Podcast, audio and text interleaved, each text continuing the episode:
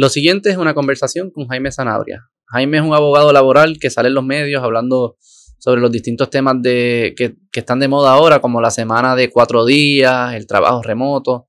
Este, tuvimos una conversación sobre eso, un mini debate ahí de, cómo nosotros creemos que se deben implementar estas, si se deben y cómo se deben implementar estas políticas eh, modernas del trabajo. Pero rápido la, conversación evolucionó a la política de Puerto Rico, al Partido de Proyecto Dignidad, sobre la senadora Joan Rodríguez Bebe, que es la ex esposa de Jaime, este, sobre temas de libertad individual, sobre el tema del aborto, sobre el tema de los transexuales, cosas que, misconceptions que quizás las personas, él entiende que las personas tienen sobre Proyecto Dignidad y sobre eh, la senadora.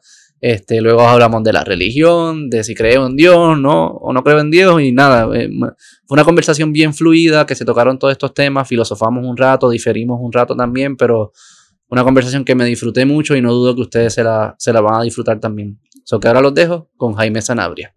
Cuando mencionas a ¿verdad? Proyecto Dignidad, a Joan, tu ex esposa, Alicia Burgo, eh, y hablas de que ellas son como creen en las libertades individuales. Yo aquí estoy poniéndome en el cerebro de todos mis oyentes que estoy seguro que están diciendo la bandera, bandera, bandera, veto, y qué tal con el aborto, y qué tal con, con la comunidad transexual que se quieren meter, entrometer en sus vidas, ¿cómo tú concilias esas diferencias. Eh, de por un lado decir, no, se, no quieren que el gobierno se sobreextienda y se meta en la vida de las personas, y en estos temas, eh, para muchas personas parece que sí lo está haciendo. Pues mira, vamos a empezar hablando del aborto, Beto.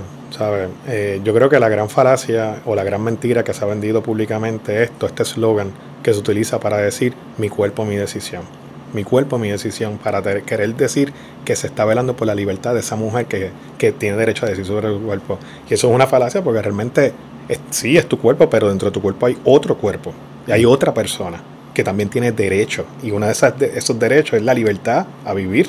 El, eh, el único derecho constitucional que no se puede renunciar es la vida. Y tienes adentro una persona que aquí tenemos que ir entonces a la discusión de cuándo comienza la vida, que eso nadie, ninguno de los dos bandos te lo puede contestar con certeza, de cuándo comienza esa vida. Yo te puedo dar ahora mismo muchas razones no religiosas para decirte por qué yo creería en que una persona no debe ser abortada y te lo está diciendo una persona, yo, Jaime Sanabria, que en su vida ha pasado por tres abortos con distintas parejas.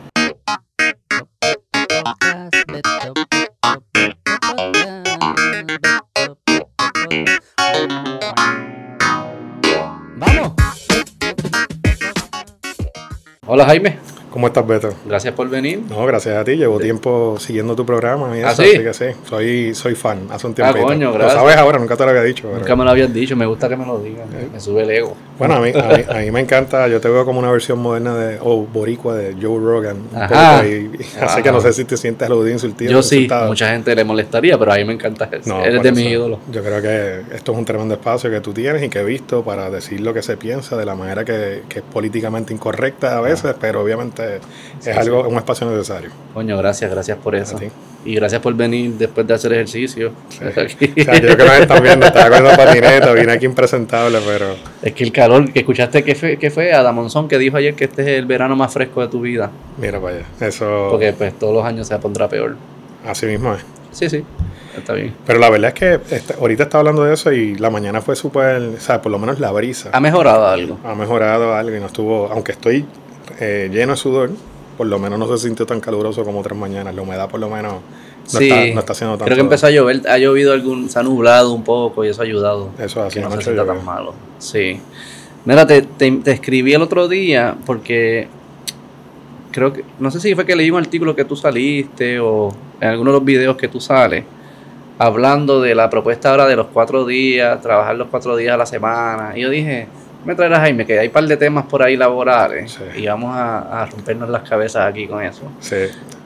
Bueno, pues, pues, Beto, tú sabes que aquí en Puerto Rico, nosotros rápido, cualquier propuesta que diga que se trabaje menos, rápido lo interpretamos como que aquí son muchos rebagos, como que queremos cobrar este, la mayor cantidad de dinero haciendo el menos trabajo posible. Y yo creo que ya Puerto Rico está listo para un cambio de mentalidad en ese sentido yo he visto en el día a día, tú sabes que yo soy abogado laboral, en el día a día yo he visto que Los empleados normalmente, aunque les digas que trabajes 40 horas, el tiempo que están trabajando realmente es muy, inferior a esas 40 horas. Sí. Muchos de ellos están... Especialmente profesionales. Los profesionales. en un restaurante no, ahí sí están trabajando. Bueno, y a veces, a veces también. Claro, dependiendo del restaurante. dependiendo del restaurante y eso, pero... bici se el restaurante. Exacto, y, no, y, y aún en restaurantes tú también ves, yo fui mesero hace muchos años atrás y tú veías cómo se baila el tiempo también, esas ah, cosas. Yo mm. creo que Estamos preparados, yo creo que Puerto Rico, nuestra forma en que nos ha llevado el destino, ¿verdad? ahora mismo, eh, está listo para volver a tener una conversación sobre cuántas horas realmente se requieren para que una persona sea productiva, haga el trabajo y también, pues obviamente, eh, pueda dedicar tiempo que no trabaja a otras cosas de las que también podrá ser productivo, aunque sea social, culturalmente, etcétera. O otro trabajo si le interesa. U otro trabajo. hobby como yo hago. No, y tú sabes que ahora mismo la realidad de muchos puertorriqueños es tener dos o tres trabajos también. Claro. Hace no mucho a mí me dio pena el caso de esta enfermera que tuvo un accidente en la madrugada y los niños de ella salieron expulsados y murieron. Era una enfermera que tenía tres trabajos porque ninguno de sus trabajos le daba para acumular vacaciones, tener plan médico, tener ingresos suficientes para pagar la canasta básica, entre otras cosas. Y pues todas estas cosas que yo he visto poco a poco con el transcurso de los años me han llevado a pensar, Beto, que ya, era, ya es hora que en Puerto Rico eh, hablemos de una nueva jornada de trabajo. Hace 100 años John Maynard Keynes decía que para este año íbamos a estar trabajando 15 horas por semana. Está bien, pero hay varias cosas ahí. Primero, yo no creo que estas conversaciones se deben de tener a nivel de país. Estas son decisiones de las empresas. Yo no entiendo, el gobierno no tiene ninguna, para mí, inherencia de estar diciéndole al empresario y a sus empleados cómo, cómo manejarse. ¿verdad? Como si es cuatro días. Contesta si Eso, eso es yo, perdón. Déjame apagarlo. Ya está. Si es cuatro días, si los horarios, que si esto. Y yo sé que ahí pues, hay reglas laborales. Ya, si has escuchado mis podcasts, sabrás por dónde iré eh, en esa línea. Yo creo que debe haber más flexibilidad para que los patronos y sus empleados descifren lo que es mejor para ellos y sus clientes. Y al final los clientes son los que decidirán si el que está trabajando cuatro me ofrece un mejor servicio que el de cinco, pues ya, y así los escogen. Eh, y eso va a dar una diversidad de soluciones. Va a haber empresas que tendrán cuatro, otras que tendrán cinco, otras que tendrán algunos en cuatro, otros en cinco, y va a haber una variedad. Este, yo no creo que eso se debe resolver a nivel nacional.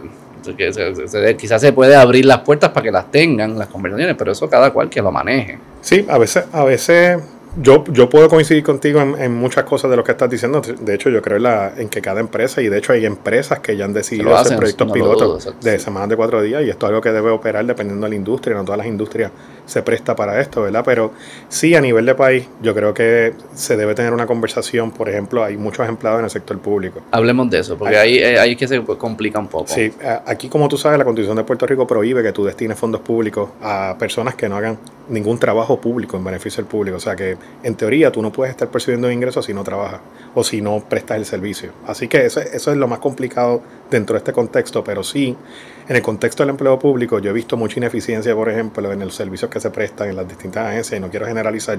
Y pues obviamente... es que es cierto. Pues, y tienes muchos empleados que realmente lo que están haciendo es mirando el techo, están... Pero ¿cómo llevando a cuatro va a ser mejor? Eso bueno, no entiendo. Pues es una manera de tú empezar a decirle a las distintas agencias, mira, lo que estamos haciendo ahora mismo con, con el dinero que tenemos, se puede hacer por, en, en menor tiempo e incluso se puede abrir la puerta para tú emplear otras personas en esos momentos que esas personas ya redujeron su, su horario de trabajo. Esta, esta medida de los cuatro días, aunque tú no lo creas, es una forma también de que se puede crear nuevos empleos. Pero reduce, si yo trabajo cinco y me gano 100 pesos, y ahora me dices 4, me gano 80, me gano 100. Bueno, la idea que te está sobre la mesa es que te ganes 100 dólares. Por eso. O sea, que no es que se abre más recursos para em, emplear a otra gente. No necesariamente, pero por los 100 que te estabas ganando antes y después, estás haciendo el mismo trabajo. Así que no estás afectando en ese sentido necesariamente al erario. Así que obviamente yo, yo creo, sí. es como recibir un aumento de sueldo que muchos empleados se lo merecen y no lo tienen, ¿verdad? Porque ahora mismo no hay presupuesto o a lo mejor no hay los fondos para solventar cualquier aumento de esto. Pero si vas a hacer el trabajo en menor tiempo y lo puedes hacer potencialmente, porque entonces no cambiar la mentalidad de decir, está bien, hazlo en menos tiempo, pero hazlo. Porque la mayoría no está haciendo el trabajo. Bueno, en, dentro de las 40 horas, por eso hay mucho, mucho espacio ahí para perder tiempo y esas cuestiones. Sí. O sea, si mi trabajo es proceso, es que también el gobierno es más complicado, pero si mi trabajo es procesar 100 solicitudes semanales de, en Hacienda de, De, licenciamiento de alcohol, digamos, algo de eso, eh, de procesar permiso.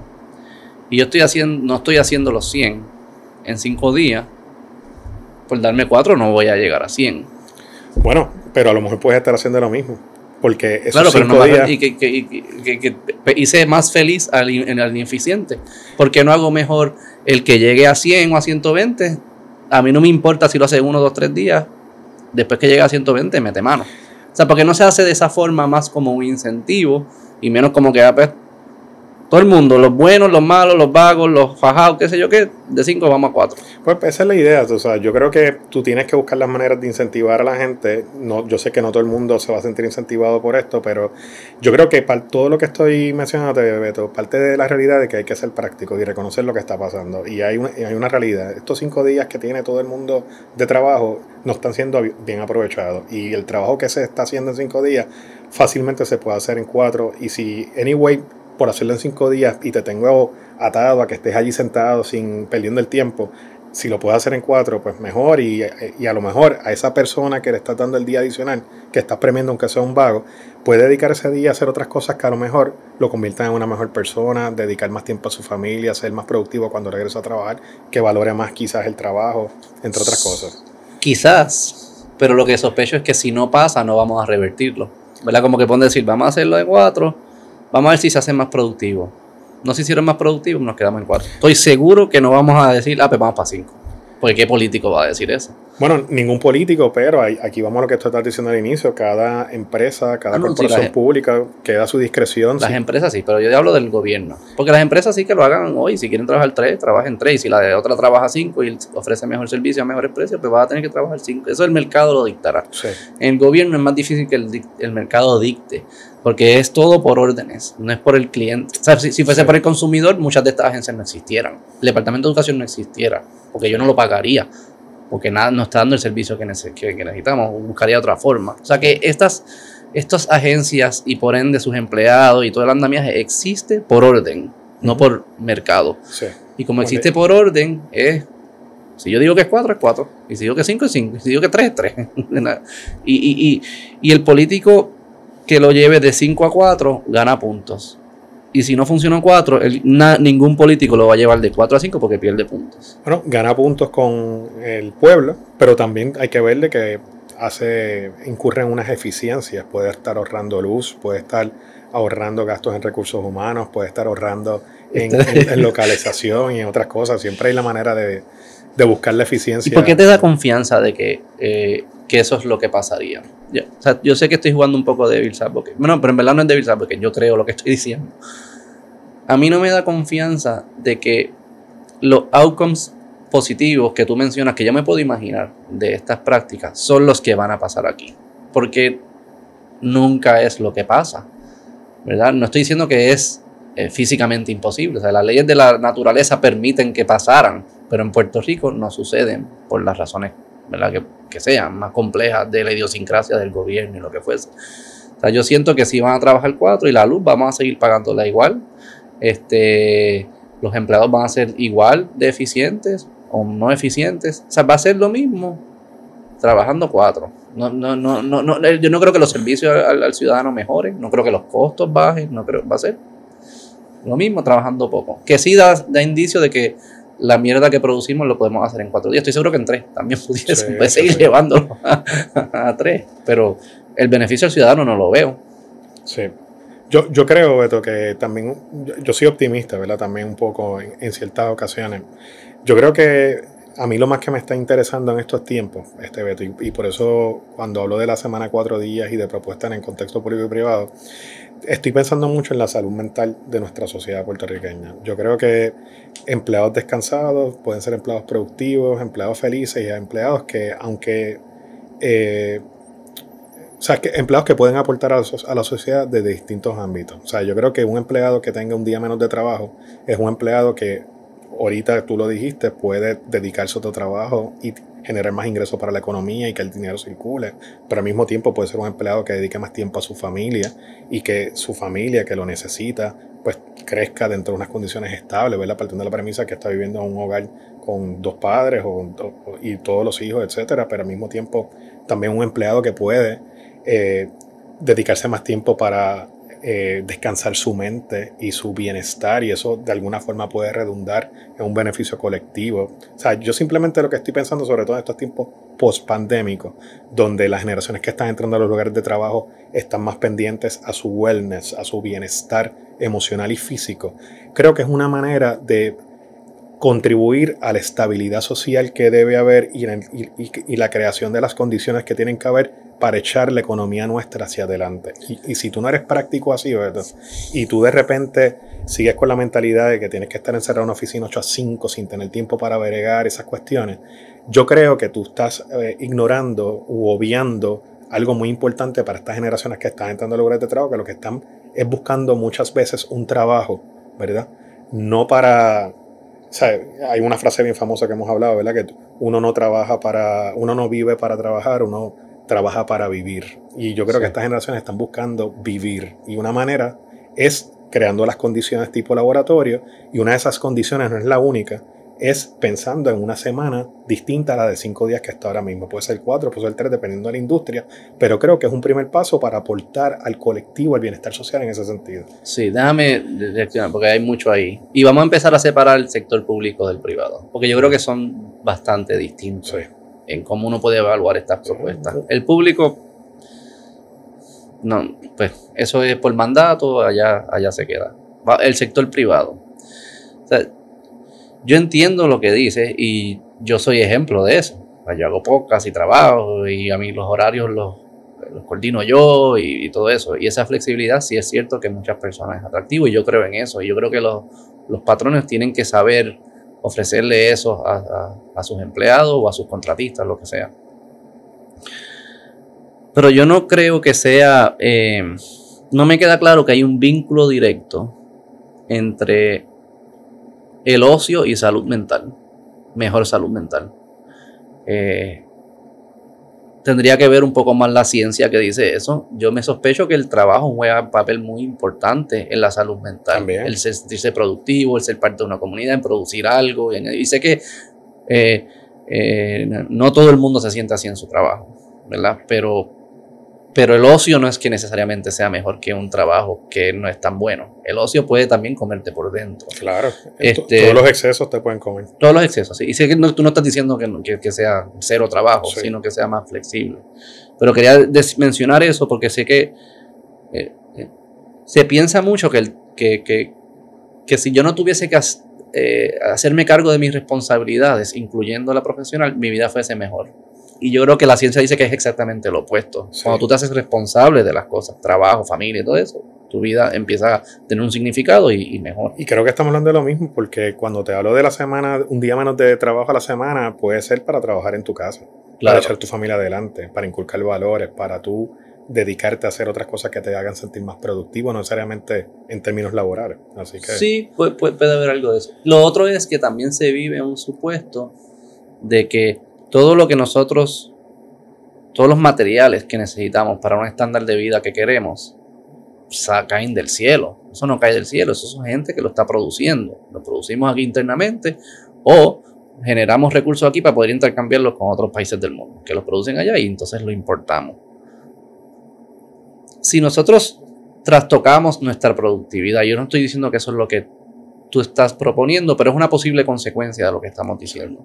Si nosotros trastocamos la productividad, no podemos asumir que nuestros estándares de vida se mantienen, porque es la productividad lo que permite nuestros estándares de vida. Todas estas cosas que nosotros disfrutamos no existían, alguien las tuvo que invertir, diseñar, producir, distribuir todo esto. Claro.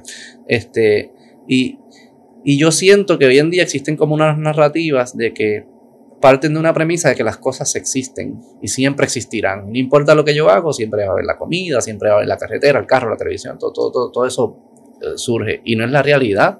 Eso que también tenemos que ponerle un contexto de cómo estamos compitiendo con los otros países, cómo nuestra productividad está aumentando. Y si esto es una estrategia para ser más productivo, pues yo estoy de acuerdo. Pero si es una estrategia para otra cosa y afecta la productividad, yo diría, ojo, porque posiblemente tu vida empeora si tu productividad baja como individuo y como país.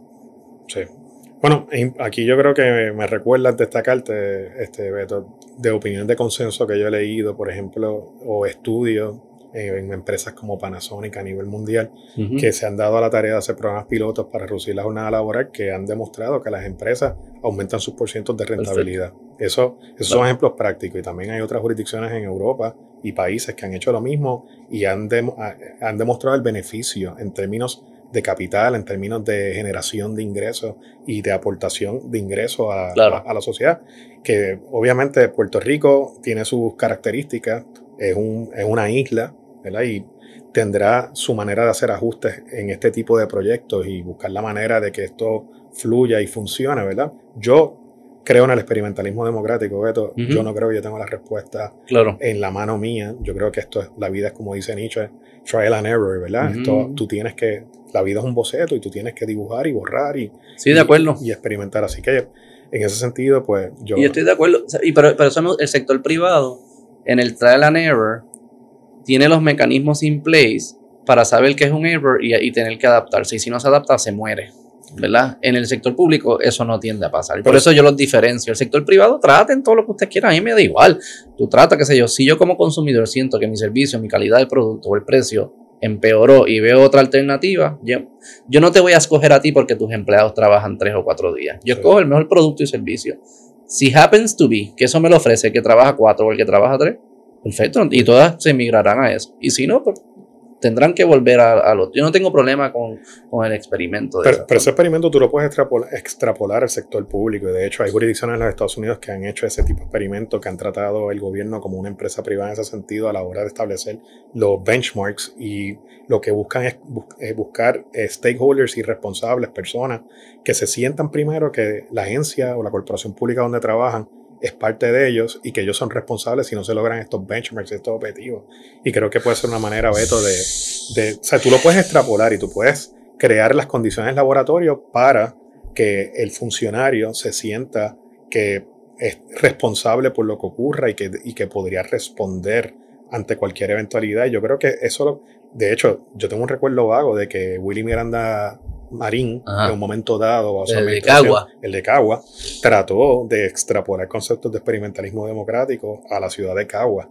Y en un momento dado, mientras él era el alcalde, creo que le estaba funcionando. Y eso, eso conlleva, por ejemplo, buscar la manera de descentralizar, buscar la, buscar la manera, ¿verdad? La, la, la operación gubernamental, buscar la manera de identificar objetivos, partiendo de la premisa que no tenemos la respuesta y identificar distintos funcionarios que tengan que responder por esa decisión que se esté tomando, responder de distintas maneras desde el, sector público. Yo creo, yo creo que tú puedes extrapolar algunos principios Yo creo que los principios de experimento los puedes extrapolar. Yo creo que donde se, la distinción bien grande entre el sector público y el privado es que los, los, los, feedback mechanisms que tiene el sector privado en ese trial and error, que yo estoy bien de acuerdo contigo, que, ¿verdad? que tú tratas cosas y según vas, vas el camino se va haciendo según vas cogiendo el feedback. Eso en el sector privado está bien, bien, eh, es inherente al sector privado por el sistema de mercado y de competencia. Yo trato una cosa, tú tratas otra, el consumidor decide, yo me adapto, tú te adaptas y así eventualmente nos vamos ajustando y se va produciendo un camino. El sector público no tiene tanto esos mecanismos in place. ¿Por qué? Porque el consumidor no puede dejar de consumir esa agencia. Si yo, si yo Educación es el mejor ejemplo. Eh, si yo no tengo recursos para pagar un colegio privado, yo tengo que seguir utilizando el sector público, no importa cuántas veces me falle, no importa cuántas veces el error se produzca, la escuela se queda ahí y se fondea y se le envía más dinero y no cambia y no cambia. O sea que hay algo implícito que es inherente al gobierno, que es la capacidad de forzarte a hacer algo, ¿verdad? Que, que eh, deshabilita el mecanismo de trial and error que entendemos bien en el mercado. Y esos mecanismos no estar in place, lo que tiende a suceder es que las decisiones se toman y se perpetúan. No importa cuánto feedback haya, no cuántas veces hay que decirte que no funciona, que siga siendo así. Pero por eso te hablo de stakeholders y te hablo de gente que se sienta que su trabajo puede perderse si ellos no hacen el trabajo que tienen que hacer o si no se reinventan o si no compiten en el contexto, por ejemplo, de la educación que tú estás hablando. Si tú ah, le dices al funcionario un montón de otras cosas, pues, no es solo esto. Tú lo defines como un problema estructural, estoy de acuerdo, pero hay maneras de atacar esa estructura. Yo estoy de acuerdo. Entonces, pues tú puedes ah, no, ahí hacerlo responsable. A ver, si, viene con esos otros, yo estoy. Sí, porque eh, voy contigo, volvemos a lo que tú estás diciendo. Aquí hay como un sentido de que la gente se cree que se lo merece todo y hay un sentido de, dar las cosas por seguras.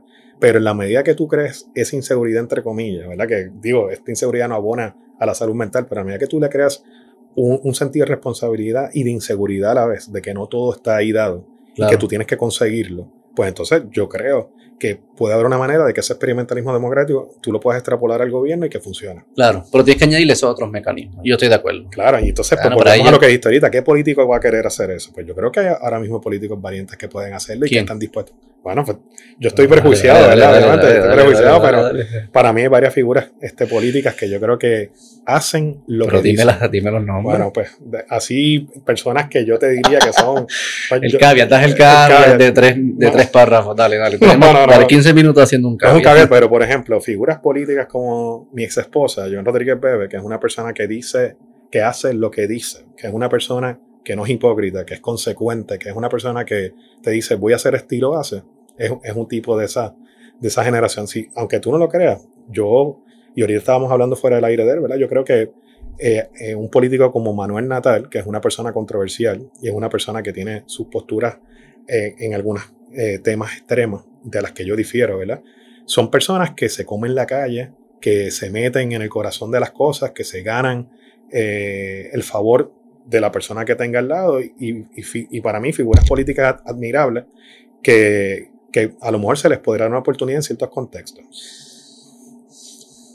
para mí yo diferenciaría lo que es alguien que, que es honesto y se cree lo que dice y sus ideas. Y las dos cosas son importantes al elegir líderes. Tú no quieres a alguien mentiroso, obviamente. Eh, pero al final lo que estábamos hablando ahora era específico, una idea, una visión de dónde el gobierno falla estructuralmente.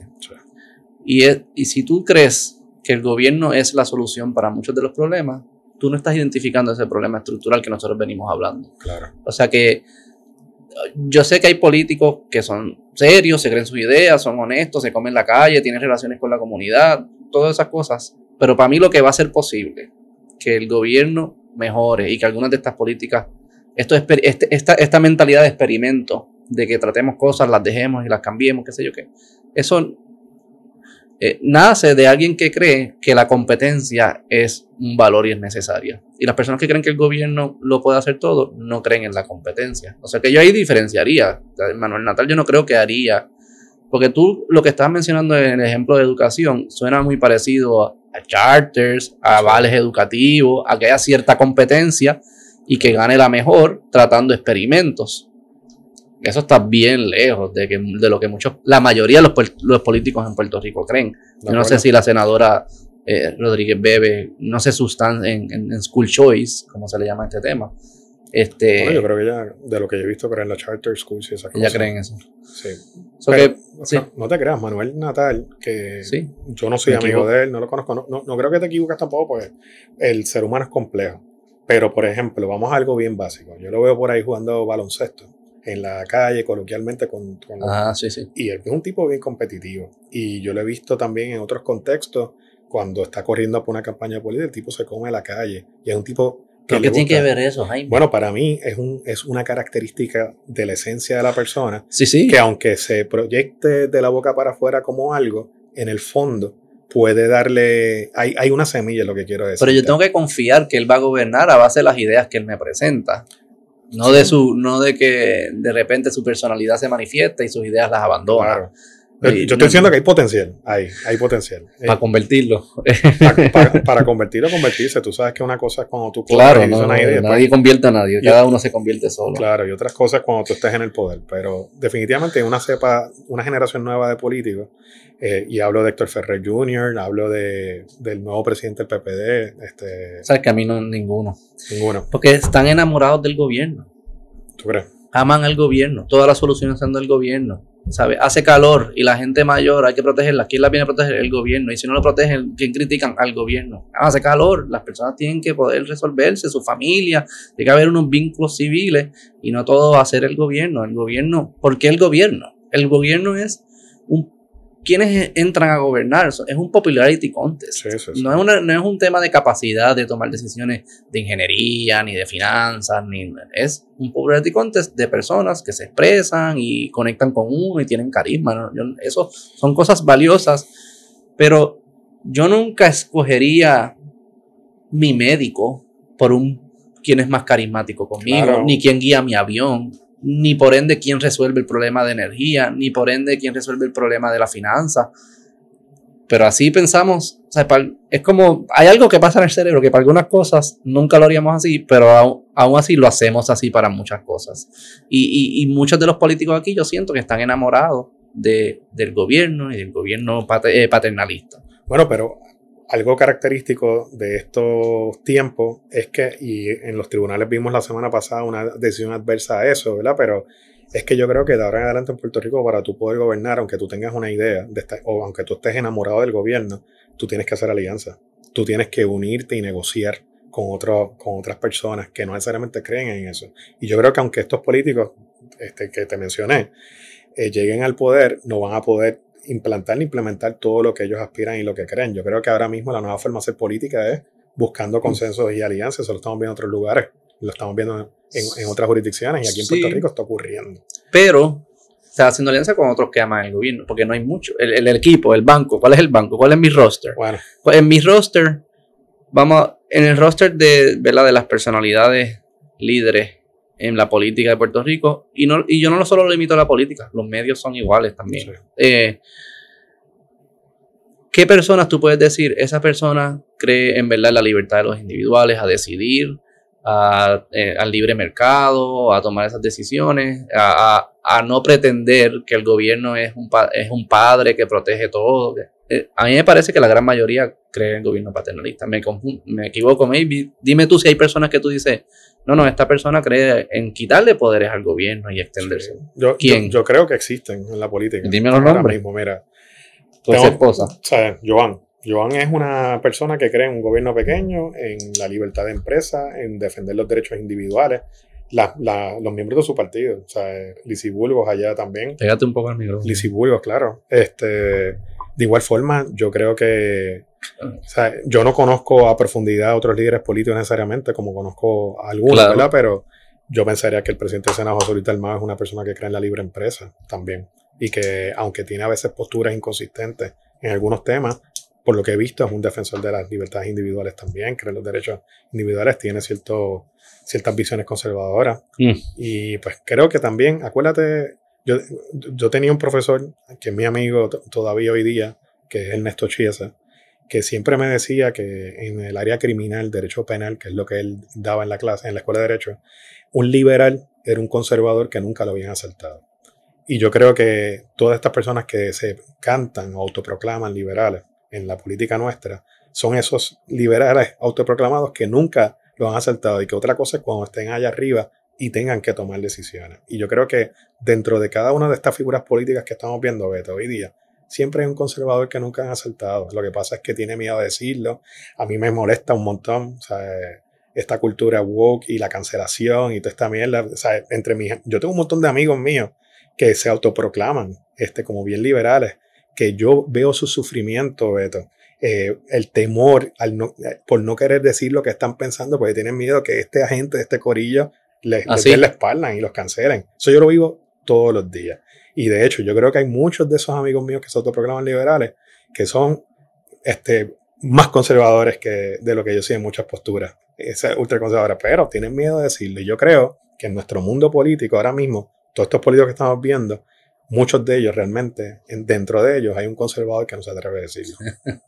sí, uno que sea súper conservador tampoco, pero es el rol del gobierno lo que, al final lo que estamos llegando. Este, cuando mencionas a, ¿verdad? Proyecto Dignidad, a Joan, tu ex esposa, Alicia Burgo, eh, y hablas de que ellas son, como creen en las libertades individuales. Yo aquí estoy poniéndome en el cerebro de todos mis oyentes, que estoy seguro que están diciendo la bandera, bandera, bandera, veto, y qué tal con el aborto, y qué tal con, con la, comunidad transexual que se quieren meter, entrometer en sus vidas, ¿cómo tú concilias esas diferencias? Eh, de por un lado decir, no, se, no quieren que el gobierno se sobreextienda y se meta en la vida de las personas, y en estos temas, eh, para muchas personas parece que sí lo está haciendo. Pues mira, vamos a empezar hablando del aborto, Beto. ¿sabes? Eh, yo creo que la gran falacia o la gran mentira que se ha vendido públicamente esto, este eslogan que se utiliza para decir mi cuerpo, mi decisión. Mi cuerpo, mi decisión, para querer decir que se está velando por la libertad de esa mujer que, que tiene derecho a decir sobre el cuerpo. Y eso es una falacia porque realmente sí es tu cuerpo, pero dentro de tu cuerpo hay otro cuerpo y hay otra persona que también tiene derecho. Y uno de, esos derechos es la libertad a vivir. El, eh, el, único derecho constitucional que no se puede renunciar es la vida. Y tienes adentro una persona que aquí tenemos que ir entonces a la discusión de cuándo comienza la vida, que eso nadie, ninguno de los dos bandos te lo puede contestar con certeza, de cuándo comienza esa vida. Yo te puedo dar ahora mismo muchas razones no religiosas para decirte por qué yo creería en que una persona no debe ser abortada y te lo está diciendo una persona, yo, Jaime Sanabria, que en su vida ha pasado por tres abortos con distintas parejas. ¿Sabes? Tres abortos. ¿Pero tú lo hiciste? Bueno, yo no lo hice, yo no tenía la criatura. Yo, estuve En, tres procesos distintos con personas. Y no querías que sucediera. Bueno, en, algunos no, y en otros, pues uno respeta la decisión de la persona, ¿verdad? No solo por temas morales, o sea, puede haber, yo te puedo dar muchas, muchas razones no religiosas o no morales para no creer en, en el aborto. Por ejemplo, la primera, yo no sé si cuando tú estás abortando a una persona, esa, ese feto o esa célula o como tú quieras, ese embrión o lo que tú quieras describir, sufre. La ciencia no te ha podido explicar realmente. Hay quien dice, no, que el dolor se siente a partir de esta semana, pero son opiniones de consenso también. Digo, ahí hay, bueno, eh, ¿quieres terminar y yo reacciono? claro, esa, es una de las razones que te puedo dar. La otra razón es que eh, los abortos se pueden, se pueden prestar para el generocidio. Para tú, como en otros países, tú escoger qué géneros van a nacer, qué sexos van a nacer dentro de la, la razón por la cual aborto. O sea, la razón por la cual yo te diría no religiosa para no creer en el aborto. Porque todo el mundo rápido, si tú dices yo no creo en el aborto, te dicen que tú eres fundamentalista, tú eres oscurantista, tú eres religioso y retrógrado, tú quieres imponer tu forma de ver la vida y no es esa. Puede, puede haber otras razones no religiosas como las que te estoy tratando de. Sí, sí, las, entiendo, y las entiendo bien. O sea, primero, eso del dolor, yo no sé cuándo empieza. Segundo, nadie ha definido lo que es la vida. ¿Cuándo comienza la vida? Eso sí, eso está definido. Bueno, yo te voy a decir. legalmente, ¿quién dice? Que los, abogados no definen ah, cuándo ah, comienza la vida. Exacto, pero. los, biólogos. No, biólogos. Pero científicamente no necesariamente hay opiniones certeras de cuándo comienza la vida. La biología es bien contundente cuando comienza la vida. Comienza en concepción. En la concepción, pues. pues entonces, pues. Ya es una vida y es humana. Pues ya. y yo creo que a mí me molesta este debate porque ninguno de los dos lados habla, habla con los hechos y habla sobre la verdadera pregunta que estamos tratando de contestar. Aquí hay dos valores que son bien importantes. De la vida, como tú bien dices, de un feto, bebé, como lo quieras llamar, y la libertad de decidir sobre su cuerpo de una mujer. Que a tu punto, cuando está tomando la decisión, sobre su cuerpo, a la misma vez está tomando la decisión sobre la vida de otra, de otra persona. Los biólogos, y aquí tuvo el biólogo Carlos Morales, un muchacho que eh, duro, y, yo le pregunté y le dije, ¿cuándo comienza la vida? Este, esto no es controversial en biología, empieza en concepción. ¿Por qué empieza? Porque ya es una, un código genético único que está empezando a crecer y a transformar energía y tú le, le preguntas, ¿y es un, es un humano? Si es humano, porque el código genético pertenece a la especie humana. O sea, que es un código genético único que está empezando a transformar energía y es un código genético humano. Es una vida humana. Eso es distinto a una persona. Una persona ya es la concepción de uno mismo, que eso es lo que usualmente se llama conciencia. Claro. Y eso parece ser el producto del sistema nervioso. Y eso no está desde el día uno. Y eso está relacionado a lo que tú hablas de sufrimiento. Claro. Yo creo que no, no, eh, una persona sin cerebro no puede sufrir. Eso sí, no, sí. Bueno, yo creo en la física cuántica, yo creo que hay cosas que no podemos explicar. Sí, pero, me gusta tu definición de vida, ¿viste? Me gusta, yo creo en ella. sí, sí, digo que no es cuestión de creer o no, es, es. La pregunta aquí del aborto siempre es, si hay vidas humanas que en ciertos momentos se pueden sacrificar para proteger otros derechos. Esa es la pregunta. Si hay ciertos momentos que algunas vidas se pueden no proteger. Y eso es una contestación moral. No es una contestación, es una contestación moral. No puede que, que tu moral sea abalancada a la religión, como puede que no lo sea. Pero esa es la pregunta. Hay personas que dicen, siempre y cuando, si esa vida está dentro de una persona, es esa persona la que controla el cuerpo, que puede en ese momento, en esas circunstancias solamente, puede decidir sobre la vida del otro. Hay otras personas que dicen que nunca. Otras personas como yo que tratamos de ser, vamos a ser un poquito más precisos en, este, en, esta conversación. Eh, cuando la persona desarrolla conciencia, cuando, cuando ese efecto desarrolla conciencia, cuando empieza a, experimentar, lo que significa ser un humano, aunque sea bastante básico al principio. O tú puedes decir lo que yo siempre he dicho, yo creo que la mujer no tiene derecho a terminar la vida de otro, pero sí tiene derecho a decidir que vive dentro de ella. Si en el proceso de decidir que vive dentro de ella termina la vida de otro, yo estoy en el lado de que tough luck al otro, tú estás en el lado de que no se puede. pero, pero, estás hablando de cómo también proteger la libertad, el derecho a la vida de otro. ¿Entiendes? En ese sentido, yo sé que tú estás, tú estás aquí asignándole un valor. Estoy tratando de descifrar cuáles son verdaderamente los derechos y los valores y ver cómo es que esto se resuelve, aunque reconozco que es súper messy. Si a mí siempre me preguntan si yo tomar una decisión práctica, yo diría, escojamos una semana y la podemos apalancar al sistema nervioso. A mí me gusta eso porque verdaderamente nuestra experiencia es única por nuestro sistema nervioso, que nos permite concebir de nosotros, sufrir, tener emoción y todo eso. Y antes de eso no tengo problemas, después de eso tengo problemas. Eso es, es mi solución práctica. Mi solución filosófica fuese definir el derecho de la mujer como el derecho a decidir que vive dentro de ella y ya en cualquier momento puede decidir que se salga. Si lo puedo sacar vivo, no tengo la mujer no debe tener derecho a sacarlo muerto. Eso es lo que yo diría. Y eso va a depender de la tecnología, de la viabilidad y todo eso. Por ahí ves, y es otro. Pero, pero para mí es un tema que a mí no me gusta cómo se debate porque nunca se llega. esa, esa es la conversación. Si hay vidas que en ciertos momentos estamos ok que se mueran. Y, que no vamos a proteger su, su, derecho a la vida. No, y el ordenamiento jurídico permite quitar la vida en ciertas circunstancias. Por ejemplo, cuando se habla de legítima defensa, eso es una circunstancia bajo la cual se te permite dar muerte a otro ser humano. También cuando se habla de los estados de necesidad. En la guerra, por ejemplo, se legitima tu poder matar a otra persona en la pena de muerte, ¿verdad? en las jurisdicciones que la haya, es otra forma también de legitimar mm. a otra persona, pero en el contexto del aborto, que tú me preguntas a mí cómo tú compatibilizas la conversación que tú estás teniendo, o sea, you're preaching to the choir. Yo estoy, yo estoy de acuerdo con, o sea, estoy de acuerdo, yo sé que para ti esto es una verdad absoluta, yo no creo necesariamente la verdad, en la verdad absoluta, ¿verdad? Siempre yo creo que hay que dejar espacio a cualquier posibilidad. ¿Qué es una verdad? ¿Qué tú piensas que yo creo que es una verdad absoluta? ¿Cuándo comienza la vida? Ah. ¿Cuándo comienza la vida, por lo menos? Digo, acuérdate que la vida es un concepto creado por un humano y es decir, mira, si esta es la definición, pues. Y tienes a alguien que está definiendo, la verdad, el código genético y de, ah, ahí empieza la configuración, pues, pues. Pero yo aún así dejo espacio eh, a, a otras posibilidades. En ese sentido, quiero decirte que eh, antes de que entre el código genético en, en, acción, que es lo que nosotros podemos ver, la física cuántica, por ejemplo, es algo que te trata de hacer. Ah, tú quieres hacerlo antes. El, mundo abstracto.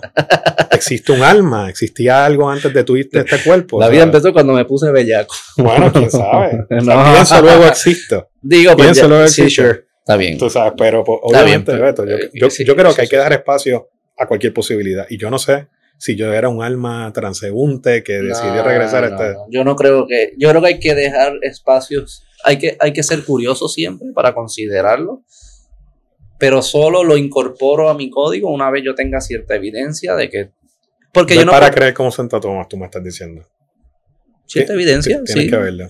no, no, no, ver, ¿sabes? Como que, que me lo expliquen científicos, que haya, haya cierta evidencia material de que algo es cierto. Porque es que si no abrimos la puerta a, eso de que tú tienes tu verdad y mi verdad, eso al final es un desastre. Es un súper desastre, pero yo, pues fíjate, me gusta cómo piensas, pero soy de los que pienso que uno siempre tiene que estar abierto a las sorpresas de Dios. Uno siempre tiene que dejarse sorprender por algo. Y en ese sentido, volviendo al tema de la física cuántica, que no lo quiero dejar atrás, existe todo un universo abstracto, existe infinidad de combinaciones, existe el principio de superposición. Beto y Jaime pueden ser la misma persona al mismo tiempo y no serlo. Y yo creo que hay cosas que yo no puedo explicar, sobre todo lo vimos en el COVID y en la pandemia. O sea, no sabemos por qué el COVID reaccionaba de una manera en un cuerpo de un atleta súper saludable y lo mataba, mientras que en un cuerpo de una persona insalubre, este, obesa, pues la persona sobrevivía. Y mientras esas, esos ejemplos que uno ve existan y yo no pueda explicarlos, yo siempre dejo espacio a que pueda pasar cualquier cosa. Pero habrá, hay una explicación, no la sabemos, y la encontrar. Claro. Maybe no la encontramos, maybe si la encontramos. Lo que yo fuese cuidadoso es, yo no me cierro, yo soy súper open-minded. Yo tengo, digamos que yo tengo dos buckets. Tengo un bucket de que vamos a jugar con todas las ideas que queramos. Y el bucket de cuáles de esas ideas yo traigo para implementar en mi vida. Yo fuese bien cuidadoso en introducir ideas que no conozco bien a la implementación de mi vida. Si juguemos, tengamos podcasts, conversaciones, debate, universidades, research, todo.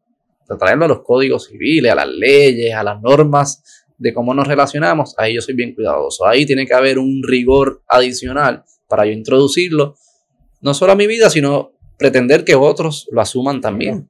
Tienes que este, entenderlo bien para poder entenderlo bien. aplicarlo. O sea que tú, tú, tú crees eh, y the way, para que quede claro, mi postura del aborto es lo de la semana. O sea, para mí, la vida que vale la pena proteger es cuando empieza cierta concepción del cerebro. Ahí todavía estoy. la autoconciencia. La autoconciencia. O sea que el sistema nervioso para mí es bien importante. Eh, una vez eso se da, para mí es, es, bien malo eh, mm, mm, abortar. O sea, el late term abortion para mí, no, yo no creo que es lo mismo que asesinar a alguien, pero es malo.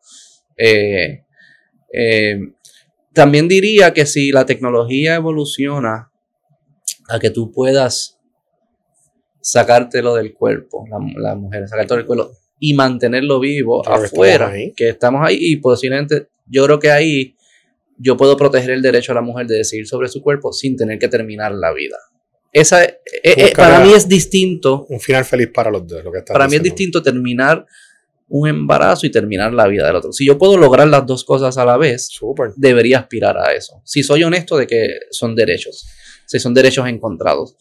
Si no, pues ya, ya es otra conversación. Y entonces tú crees que el Proyecto Dignidad es, en sus argumentos de libertad, mantienen esa consistencia en el aborto por el hecho de que tú crees que hay otra vida y le están protegiendo la libertad a otro. Sí, no, yo, y yo creo, fíjate, que dentro del proyecto de Dignidad hay personas que piensan de manera distinta, hay pensamientos extremos, que algunos llaman fundamentalistas, y hay otros más moderados y otros más liberales dentro de todo, ¿verdad? En todos los grupos hay de eso. Claro. Pero yo creo que en el contexto de, de Proyecto Dignidad, yo creo que ellos están defendiendo las libertades individuales consistentemente en el sentido de que para ellos, como hay una vida dentro de esa, de esa mujer, pues obviamente están protegiendo el derecho a la vida de esa persona que ellos entienden que está ahí, por las razones que sea. Al mismo tiempo, también buscan proteger el derecho a la mujer. Le dicen, mira, no te vas a quedar sin remedio, tú vas a poder darle una adopción, tú vas si esto te afecta a tu salud mental, pues mira, el ordenamiento provee para proteger tu salud mental de esta manera. Si esto pone tu vida en peligro, peligro también. Pero al igual que tú, yo creo que ellos buscan un punto medio entre las dos vidas que ellos consideran que exista. Y en ese sentido, pues yo creo que no es incompatible el discurso. Yo no creo que ellos se están metiendo con la libertad necesariamente de la mujer. Yo no me creo, yo no, yo no me creo que tengo un derecho sobre todo lo que pase dentro de mi, de mi cuerpo. Si, o sea, yo no soy mujer. Yo no, tengo La, yo no tengo la capacidad de reproducirme, pero si la tuviera, yo no creo que yo tenga el derecho a decidir por la vida de lo que está dentro de mí simplemente porque está dentro de mi cuerpo. ¿Sabes? Yo, yo creo que hay unas líneas que yo tengo que respetar, mira, y Beto, te soy bien sincero, yo cuando estaba en mis tiempos universitarios, yo creía en el derecho al aborto, en la libertad de la mujer a decidir eh, con su cuerpo, pero a mí, y te soy bien, esto, esto no tiene ni una explicación jurídica, ni científica, ni nada. Yo, mi concepción del aborto cambió cuando escuché el latido de corazón por primera vez de la persona que fui a ver si estaba en, el vientre de la persona. Yo escuché ese latido del corazón, Beto, y yo no te puedo ni explicar las emociones que yo sentí. Sí. Y, todavía no, según, según tu definición, todavía ahí no hay autoconciencia. Y tú escuchas ese corazón latir. Y, mano, a mí me pasó así. Yo me eché a llorar. Yo me eché a llorar me emocioné. Y aún así yo decía, coño, esto, esto está latiendo con una intensidad tan rápido, ¿qué rayos es esto? Sí, sí, y yo pero eso pueden ser tus emociones jugando contigo, ¿no? Traicionándome. No traicionándote, sino dándote una sensación de, de, ¿verdad? de algún sentimiento de, de orgullo, de responsabilidad, de alegría. Es una señal que no, quiere que sea, no tiene que ser que sea un hecho de que, ¿verdad? De que es algo que vale la pena proteger. No estoy diciendo que no lo es, pero eh, eh, el latido no es suficiente información para yo tomar una decisión. Pero es la creación de algo. Un sonido que no existía. Si un robot empieza a latir, un robot empieza a pum, pum, pum, pum, y parece un humano, pero tú sabes que es un robot. Y tú sabes que no hay conciencia allá adentro. ¿Te sentiría mal? ¿O tú crees, no que se sentiría mal, porque posiblemente los mismos sentimientos se producen? ¿Crees que fuese inmoral desconectar al robot, quitarle las baterías? Bueno, el humano que creó el robot, que lo creó con sus manos, ¿verdad? Y que eh, si estamos hablando de inteligencia artificial en general, ¿verdad? Estamos hablando de robots. Tú sabes que la inteligencia artificial lo que se buscaba era reproducir las neuronas del cerebro humano. Okay. Y obviamente yo como ser humano yo creé algo con mis manos, ¿verdad? Este, pues yo tengo derecho a decidir qué hago con, esa, con eso que creé con mis manos. Y no estoy hablando de una criatura. A suponer que no lo hiciste tú, te lo, te lo te lo encontraste. Y el dueño, o sea, olvídate el dueño, el dueño está en, China, en Japón y no importa. Parece un humano, pero tú sabes que es un robot. Por ello sabemos que es un robot. Late, actúa como sintiera, sea, que reacciona, llora, todo esto. Pero Dios vino y te dijo, no tiene conciencia. Es todo un show. No tiene alma, esto es algo... es un show. no hay nada allá adentro, son, ¿verdad? son algoritmos que si toco esto, hago así, me río, cuando tú te ríes, estoy reaccionando. ¿Fuese para ti inmoral quitarle la batería? No creo. O sea, lo que le da valor lo que le da valor es que haya algo adentro que le llamamos, eso es lo que se llama consciousness en inglés, que quizás conciencia en español no se entienda bien consciousness, que es la, la sensación de que se siente ser él. Por eso es que yo digo, para mí esa es la clave de la experiencia humana. Eso es lo que nos hace distinto a, a otros animales que también tienen conciencia, pero algunos tienen bien poca. O sea, por eso tú te sientes bien distinto, se siente bien distinto hacerle daño a un cerdo que hacerle, hacerle daño a una mesa.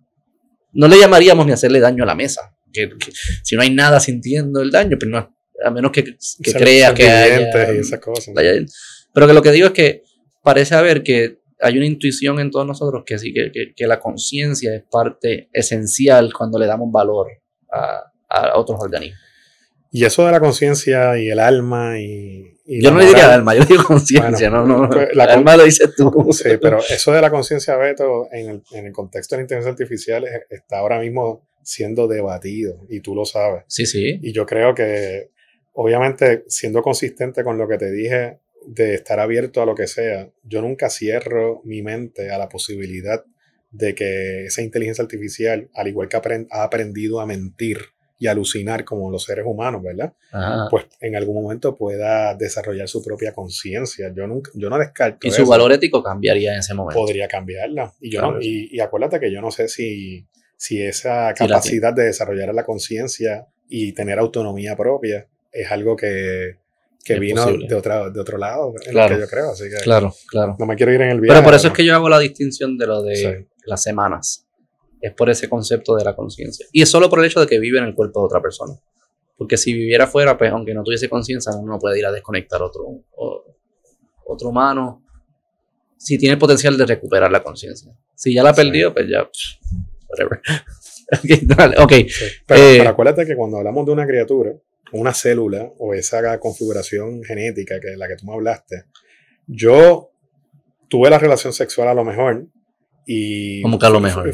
Bueno, porque hay, hay, este, ah, eventos de la naturaleza que, que, que, ellos mismos han creado su, eh, su capacidad de reproducirse y que tienen la capacidad en humanas. ¿Cuándo? Bueno, Además de la Virgen María, que yo no creo, pero tú crees, es la única. Bueno, vuelvo y te digo, no cierro la posibilidad que pueda existir un caso así. En, la, en los animales está ocurriendo. Recientemente en, eh, la prensa ha reseñado unos cuantos casos de personas que han concebido sin tener este, la interacción que se requiere. Pero a diferencia de los robots, que yo mismo estoy creando de una manera voluntaria con conciencia, con S y sin S, con conciencia, eh, cuando hablamos de una criatura como un ser humano que se concibe, pues no necesariamente depende de mí que yo lo quiera hacer. A lo mejor hay otros elementos que se mezclan para que eso nazca. Y, y en ese sentido te quiero decir la distinción, la línea fina es que yo no me siento que tengo el derecho absoluto a terminar lo que está allá adentro, cuando no necesariamente lo que está allá adentro es 100% producto de mi, de mi acto. Eso es lo que te quiero decir. No. Eh, tú eres abogado y tú sabes que cuando tenemos que escribir códigos para que personas que piensan distinto y sienten distinto puedan convivir, tenemos que ser precisos, específicos. Porque si dejamos esto así, entonces el poder ahí el poder se convierte más importante, porque el poder, que el quien interpreta, entonces quien decide. No es, no es lo que dice la ley, sino es lo que interpreto este, porque la ley es tan ambigua y lo que fuese. O sea que por eso es que yo soy cuidado. Yo te escucho, yo te respeto. Muchas de tus cosas, de estás a lo loco. Como whatever. a mí no me, bueno, como esto de que puede estar preñado sin tener sexo y humanos, humanos. Eh, Acuérdate, yo, no, yo, no, te estoy diciendo, Beto, que tú puedes estar aprendiendo sin tener sexo. Estoy diciendo que yo no cierro mi mente a que eso pueda ser una posibilidad en algún ser humano. Yo no cierro mi mente a que todo es posible. Por eso. Pero no eso no quiere decir que todo lo que me digan es cierto. Son cosas distintas. Claro. Es posible. Y para yo sacarlo de posible a cierto, hay un estándar. Para yo convertir, ok, esto era posible, sí, ah, pero para decir que es cierto, tiene que traerme evidencia. Como dije ahorita, ¿no? No puede decir porque, ah, no, pues yo te lo dije. Porque yo te lo dije. Eh, no, eso no, no, funciona así. Y, yo fuese cuidadoso porque al, crear códigos y normas debemos de ser más específicos. Pero siempre hay cláusulas zafacón en toda legislación. Y es un problema. Siempre, siempre hay una rendija por la cual. un problema. Y yo que hablo más de economía y eso, los incentivos, eso, siempre hay una última cláusula que, que es todo esto que te dije pero también a la discreción del secretario y lo que le salga a los cojones en ese momento. Y como, bueno, cabrón, pues entonces ¿para qué hacer toda la fucking lista? Si depende de esta persona al final. Sí. que yo fuese cuidadoso en eso. Ok, pero volvemos a la... Este, ¿Tú crees que el proyecto de Dignidad entonces es un proyecto, esto es controversial, que defiende las libertades de los individuos? Que es core. Eso es core. Yo sé porque todo el popular va a decir que lo hace, no, no, pero que es core yo existo para defender las libertades individuales. Claro, claro, yo creo que la esencia del proyecto de unidad es defender al individuo, al ser humano y sus libertades, y aunque, aunque no crean en ella. Pero van a defender el derecho a que la persona tenga ese derecho. Y eso se dio en, la conversación, ¿verdad? Lo hablamos ahora un poco en el contexto del aborto, pero en otros temas que se han tratado, si quieres hablar de los transexuales y los homosexuales también. ¿Quieres seguir bueno, caminando por los hechos. Bueno, sí, porque yo creo, por ejemplo, que, por, ejemplo, una de las cosas que malinterpretan de Proyecto Dignidad en la calle es que ellos quieren imponer su manera de ver la vida a los homosexuales, a los transexuales, a los travestis, a todo el mundo, y yo no lo veo así. Yo creo que, por ejemplo, las personas que yo conozco, Proyecto Dignidad, piensan, por ejemplo, que la ciencia, volvemos a la ciencia, todavía no ha podido explicar cómo un ser humano escoge su género. No lo ha podido explicar. Lo que hay son opiniones de consenso. Pero como tú, Beto, como yo, Jaime Sanabria, escogemos ser hombres o sentirnos como hombres, eso no se ha podido explicar. Ese proceso, por eso es que se abrió la puerta para que todos estos teóricos sociales, esto salió de las escuelas de ciencias sociales, dijeran, por ejemplo, por ejemplo, podemos hablar de Simón de Beauvoir, que te dice tú no naces mujer, tú te haces mujer. Podemos hablar de Judith Butler, que decía que el sexo es político. Todos ellos abrieron la puerta para decir que, que tu género o tu sexo es algo que tú escoges una vez entra en sociedad, una vez entra en cultura. Eso es una idea. Pero yo creo que ellos diferencian lo que es sexo y lo que es género, ¿no? Claro. Porque dice que sexo sí es biológico. Y el género es algo más psicológico, algo más cultural, algo más. Y el género es un, invento, un constructo social. El constructo social. Y ahí, en esa misma línea, Beto, el constructo social es una idea. Y de ahí viene lo de la perspectiva de género. Eso de que tú naces de una manera, pero después cuando tú entras en sociedad y cultura, tú escoges quién tú eres, es una idea.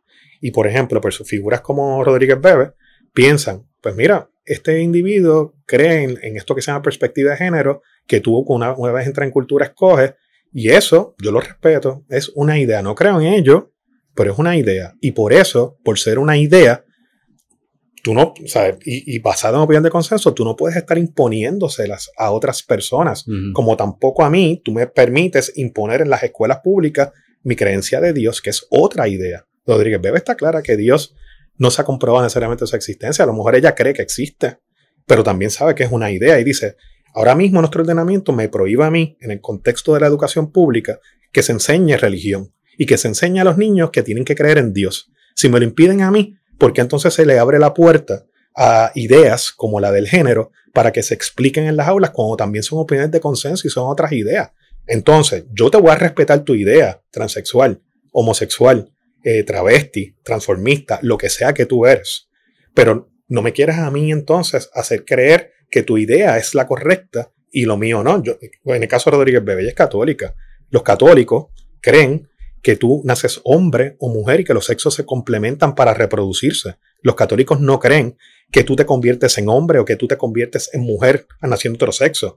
En ese sentido, cuando un transexual va donde Rodríguez Bebe y le dice, tú me tienes que llamar ella, tú me tienes que llamar Ramón ahora, tú me tienes que usar mis pronombres, ese transexual está queriendo imponerle a Rodríguez Bebe una idea de cómo él ve el género. Y ella como católica, bajo la constitución de Puerto Rico y las leyes, tiene derecho a no actuar de forma contraria a lo que cree. Así que es bien importante, porque yo creo que hay mucha confusión en la calle, en, el sector privado y público, donde, por ejemplo, tú ves a muchas empresas enarbolando a la bandera LGBT, viviendo y celebrando el mes del orgullo gay, y eso está bien. Los gays han sufrido un montón y son grupos que han sido marginados, y hay muchas historias de, de, de odio, de tristeza y otras cosas, y está bien que se les reconozca sus derechos, pero a un mes también donde estas personas puedan enarbolar la bandera vaticana.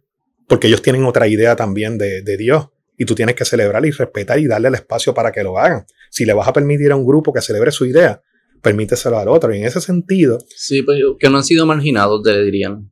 Bueno, pues claro que han sido marginados. La historia está llena también de grupos religiosos. De hecho. Sí, sí, pero la historia que. la historia que ellos utilizan, que es la historia moderna en en el oeste, hay que la, descontextualizan. Pero la constitución de Puerto Rico, la constitución de Puerto Rico hace 11, creo que entre 8 y 11 veces menciona la palabra culto y religión. Y la mencionan porque cuando se adoptó, lo que se buscaba proteger eran las minorías religiosas que estaban siendo perseguidas, porque en Puerto Rico era un país católico. Y los protestantes, los adventistas, eran los judíos. Nadie hace una bandera judía también ha sido extremadamente marginado. Beto, y en ese sentido, lo que te quiero decir es que el proyecto de dignidad está defendiendo la libertad de creer en lo que tú quieras, seas de la comunidad LGBT o seas de la comunidad religiosa. por qué se siente distinto?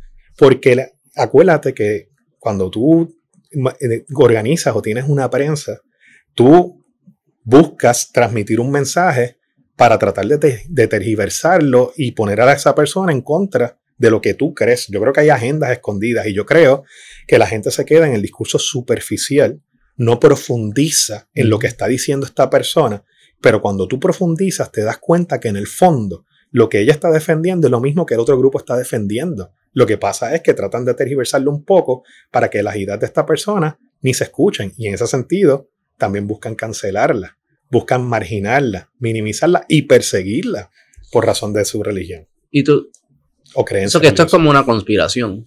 Bueno, yo no creo en las teorías de conspiración. No, no, no. Una conspiración en el sentido de una organización behind the scenes, un grupo de personas behind the scenes, movilizando recursos para conseguir lo que ellos quieran sin que nadie se entere que ellos están tratando de conseguir lo que ellos quieren. Los periódicos tienen líneas editoriales. Los dueños de periódicos, de empresas, todos tienen una visión de mundo y ellos quieren... Sé específico en cosas que tú sientes que han sido sacado de contexto o no han sido completamente ciertas cuando reportan como el proyecto de dignidad u otras, u otras personas hablan sobre estos temas. Por ejemplo, vamos a, lo más reciente, que es la lectura de cuentos a, cargo de las dragas en el distrito de convenciones. Cuando Joan hizo las expresiones públicas sobre ese tema, ella lo que le está diciendo es, mira, bendito, esta idea de, y después tuviste los videos donde habían legisladores leyendo a los niños de que se sentían así. Mira, todos estos cuentos que tú escribes, todo esto que tú estás celebrando, eso es una idea, una idea, y estás exponiendo a personas de manera involuntaria que no creen eso, a que escuchen esta idea, y se está pagando a lo mejor con fondos de gobierno. Vamos a limitar esto a unos espacios X, reducidos, etcétera, pero no normalices, no normalices estas ideas. Pero ella no está cruzando una línea ahí de que era una empresa privada, con personas en su ámbito privado, con padres llevando a sus hijos voluntariamente a escuchar un libro, nadie estaba obligando a nadie. Ah, para mí, aunque yo esté en contra de las ideas, eso es la libertad de cada cual en hacerlo. Porque y, se celebró la actividad como quiera y tú no viste Pero tú no crees que ella estaba cruzando una línea, que, era, que, que el reportaje era justo porque ella estaba cruzando una línea de diciendo el gobierno, era como el gobierno diciendo, eso no se, no pueden hacer eso. Bueno, eh, eh, eh, eso para mí es cruzar una línea. bueno, y yo entiendo por qué lo pensarías, pero yo lo que creo es que había mucha desinformación y no estaba claro en qué consiste el, en qué consistía esto del evento mm. y qué es lo que se lo que se iba a hacer. Y en ese sentido yo creo que ella levantó una voz de alerta, ella hizo una señal de alerta pidiendo explicaciones sobre qué es lo que está ocurriendo porque creo que el partido en el que ella está está buscando que este tipo de situaciones no se normalicen. Por ejemplo, si yo de repente, yo estoy seguro, yo estoy seguro que si Joan eh, o Rodríguez Bebe, y Burgo eh, se enteran de una actividad, eh, sobre todo Rodríguez Bebe, donde se diga que se va a estar hablando de Dios y la creencia de Dios y todas esas cuestiones. De hecho, yo te invito, Beto, a que tú escuches un solo video de Joan o un solo discurso público donde ella utilice la palabra Dios, donde utilice la palabra religión. uno solo. Te, invito a que busques. No hay, tú dices. No, lo hay. No lo hay porque Joan no está usando en su discurso las palabras Dios ni elementos religiosos, sin embargo, eso es lo que le imputan. Pero por, déjame. Por, eso, por, No, perdóname. Y, y, termino porque eh, creo que te estaba diciendo una idea que ahora mismo como que se me fue de la mente, pero lo que quiero decirte es que yo creo que había mucha desinformación. Yo creo que Joan, en el caso de ella con las dragas, no sabía en qué consistía la actividad y ella levantó la voz de alerta por si había niños o niñas en peligro de exponerse a una actividad, ¿verdad?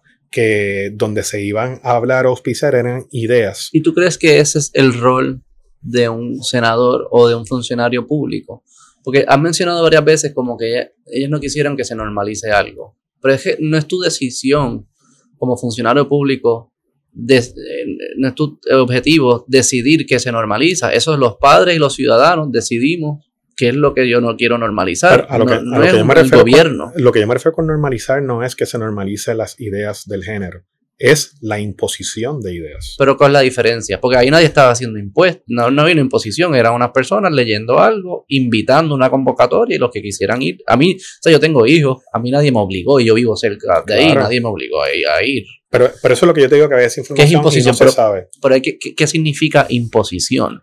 Porque una cosa en las escuelas, eso sí yo lo entiendo, porque eso utilizando el Departamento de Educación para eh, eh, dar ciertos discursos, dar ciertas ideas, y ahí tú dices, tenemos que ser más estrictos en lo que pasa dentro de escuelas públicas porque son parte del gobierno. Eso yo lo entiendo, pudiésemos ahí ver a dónde termina. Pero este era un evento privado. Pues eso es lo que yo pienso que no necesariamente estaba 100% claro, no se estaba muy claro en de dónde surgían todos esos, fondos. Aquellos que han leído más del tema, pues a lo mejor sí para ellos estaba claro. Yo creo que eh, la denuncia por parte de Joan sobre esta actividad responde a ese desconocimiento de, en qué consistía esa actividad. Y, y vuelvo y repito, lo que se está buscando que no se normalice es que se impongan creencias en las que yo no con las que yo no comulgo o en las que yo no creo. Joan, por ejemplo, o Burgos, creo que no tendrían ningún reparo, por ejemplo, en que se celebre la parada gay, que se ha celebrado. Ellas no se oponen a eso. no van a participar, no creen en las ideas, pero la, celebran que las personas tengan el derecho y el espacio para hacerlo. Lo mismo que ellas celebran también que los religiosos tengan eh, el espacio para hacer sus asambleas o para hacer sus cultos o para hacer sus actividades. El problema es cuando tú utilizas el aparato del gobierno, utilizas los fondos públicos, utilizas la palestra para tratar de comunicar un mensaje basado en una idea que, va, que es contraria a las ideas de un gran sector de la población puertorriqueña a lo mejor. Sí, no, ahí no me parece que no me parece que, que en esa, en lo del distrito específicamente, hay como que parecía bien claro que era privado. Si los fondos son públicos, eso, pues ya eso no, yo nunca, lo, nunca lo escuché, nunca escuché ese argumento. Y nunca escuché que el argumento fuese, van fondos públicos a un evento ideológico. Porque si, si esa hubiese sido la narrativa, eso tú lo coges y lo aplicas a todos, como tú muy bien dices, y ya, y resuelve. Pero parecía ser no. Es, es un evento que está promoviendo una idea de la cual yo no estoy de acuerdo. Así se sintió. y eso es una línea. Para mí eso es una línea que no se debe cruzar. Pero yo creo, y por eso tú me preguntaste, al inicio de esta conversación me preguntaste que tú crees que se ha sacado o tergiversado. Yo pienso que eso puede ser una de esas situaciones, como también, a lo mejor no es la más, el mejor ejemplo, pero también muchas otras. Por ejemplo, el caso de la, la transformista eh, en la escuela pública que estaba bailando y Joan mm. salió y dijo que cómo van a permitir eso en una escuela. Pues yo creo que eso también se sacó de proporción, de contexto. Yo creo que Joan cometió un error al hacer una expresión rápida sin estar claro qué es lo que estaba pasando, ¿verdad? Y por eso esta mujer se sintió insultada, intimidada, ¿verdad? A mí se me olvidó el nombre de, este, de este personaje, ¿sabes de qué te estoy hablando, verdad? No, no, no. Es, esta, es esta travesti o este transformista, o yo no recuerdo bien, que apareció en una escuela pública en Puerto Rico en una actividad de niños y se viralizó en las redes sociales. Y ella pues salió y denunció eso que estuviese pasando en una escuela pública. Ya. Dice, mira, los niños van a estudiar aquí, los niños hacen esto. Esto no, esto no es para que esté pasando. Pues yo creo que Joan en ese momento lo que estaba tratando era de comunicar que en el contexto de la educación pública tú no debes estar comunicando este tipo de ideas a los niños sin el consentimiento de sus padres y otras cosas. Y eso, pues, otro evento que se sacó de proporción, como muchos otros, muchos otros. Sí, para mí sí es curioso que, que lo que ella, y no solo ella, pero ella ha sido, se ha convertido la cara un poco de, esta como, una resistencia casi a, muchos de estos movimientos. Que ella se presente siempre en los medios como la loca. Eh, la presentan la sí, sí, que la presentan como la, como la loca, la desquiciada, la regla fundamentalista, qué sé yo qué. Y, y que no haya un equivalente del otro lado. ¿Entiendes? Como que. Pero espérate, hay en verdad, honestamente, mucha gente piensa que algunas de estas ideas son locas, ¿no? como que no tienen sentido, no tienen ciencia. No Igual que alguien diría de los religiosos, también. De locos todos eh, tenemos un poco. Pero como que hay un desbalance, como que, no, no, todo esto es cierto y es bueno y es positivo y viene esta loca a detenerlo. Como que así se siente la presentación. Cuando yo sé que es mucho más complicado que eso. Y más profundo. Más profundo. Y los dos lados quizás tienen buenas intenciones y agendas y todo se mezcla porque somos complejos y somos humanos. Pero sí que la conversación parece ser como que eh, un lado es loco y el otro es normal, bueno, pero sí, súper bueno. ¿Cómo, cómo, esto no es obvio? Eh, es como que, pero, no, es mucho más complicado que esto. No, y después, y después también yo he visto que a las personas que tienen cierto tipo de creencia o visión de mundo, rápido empiezan a, a colocarle letras escarlatas y epítetos y los asocian con morones, con tímidos para pensar y le dicen, ah, esas ideas son como que absurdas. Y los otros pues, son los brillantes, los inteligentes, ¿sabes? Y, yo creo que, pues obviamente esas etiquetas, cuando tú eh, asignas epítetos y etiquetas a una persona, eso a mí me dice mucho porque me dice que, que en, en, tu caso la razón no necesariamente está convenciendo, te estás queriendo utilizar ataques personales eh, in persona o ad hominem para tratar de, probar tu punto y eso le quita fuerza a lo que saque tú. Claro. Sí, eso es, argumentando. Eso es Puerto Rico 101. Pero de locos todos tenemos un poco y, medio mundo va a pensar que, uno está loco. Entonces, ¿tú sientes que hay como...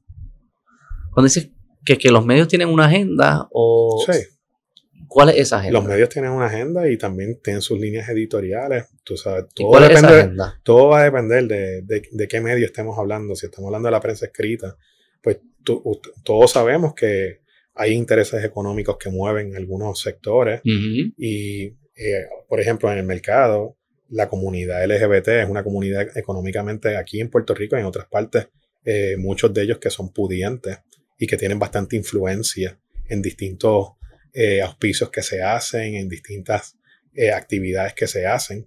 Y pues a veces tú tienes que responder a esos intereses económicos que te están financiando tu operación y eso yo no lo critico, eso está bien. Y eso está de la misma forma que hay medios religiosos. Claro. Y que auspician iglesias y otras cosas, ¿verdad? Pero obviamente eh, hay unos medios que tienen más alcance que otros y aquí en Puerto Rico muchos de esos medios que tienen más alcance, muchos tienen agendas que son contrarias a las ideas de Proyecto Dignidad o que son contrarias a las ideas de determinados partidos políticos.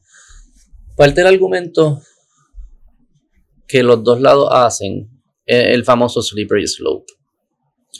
Yo lo he escuchado para ambos lados, ¿verdad? De que eh, algunos de estos movimientos te están presentando algo al principio que parece, ah, sí, yo no tengo problema con eso. Y alguna gente dice, ojo, pero si le das eso, viene lo otro, lo otro, lo otro, y de repente llegas a lugares de los cuales no estás de acuerdo. Y lo he escuchado también eh, para, o sea, como cuando, cuando hablan, gente eh, evalúa a Joan Rodríguez Bebe, Proyecto Dignidad, dice, pero a face value, tú estás en contra de lo que dice. Dice, no, no estoy en contra de eso, pero si le doy esa, viene otra lo que era después. Viene, y viene el fundamentalismo y viene la religión. ¿Cómo uno... El slippery slope existe, yo sé que existe, pero no siempre está ahí. ¿Cómo uno, como tú, te defiendes de eso? O sea, ¿cómo, cómo yo soy, hay, gente que me dice quizás soy un poco naif porque yo analizo las cosas at face value. esto es lo que me está diciendo y, esto me parece cierto. Yo no estoy pensando de que si le doy esto viene otro, que sé yo, que después. Pero hay gente que me dice que eso es muy inocente. ¿Cómo, cómo tú analizas esa, eh, como que esa, ese, ese dilema? Mira, pues yo, yo creo, yo soy de los que creo, Beto, que, que todo se está negociando siempre en la vida y siempre viene algo después. Mm. Yo creo que como dicen los economistas, tú eres economista también, ¿verdad? ¿Te gusta hablar del tema Pero me gusta la economía, pero no soy económico. ¿verdad? No, there, there is no such thing as a free lunch. Yo creo que nada se hace de gratis, siempre hay un interés de por medio. Este, por ejemplo, tuviste cuando empezó el cuatrenio que Joan eh, votó a favor de la presidencia de José Luis Dalmado y cuando Joan votó a favor, antes de ese voto a favor para que fuera presidente, ella le había dicho, ¿cómo tú vas a votar en los temas del aborto? ¿Esta va a ser tu postura? Ah, pues tienes mi voto como presidente.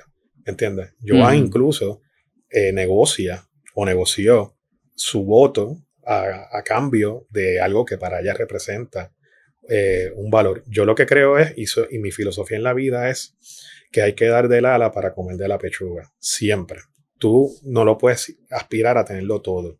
Y tú, ¿verdad? Tienes que reconocer que hay costos de oportunidad y que hay situaciones en donde tú tienes que, para dar un paso al frente, tienes que dar dos para atrás.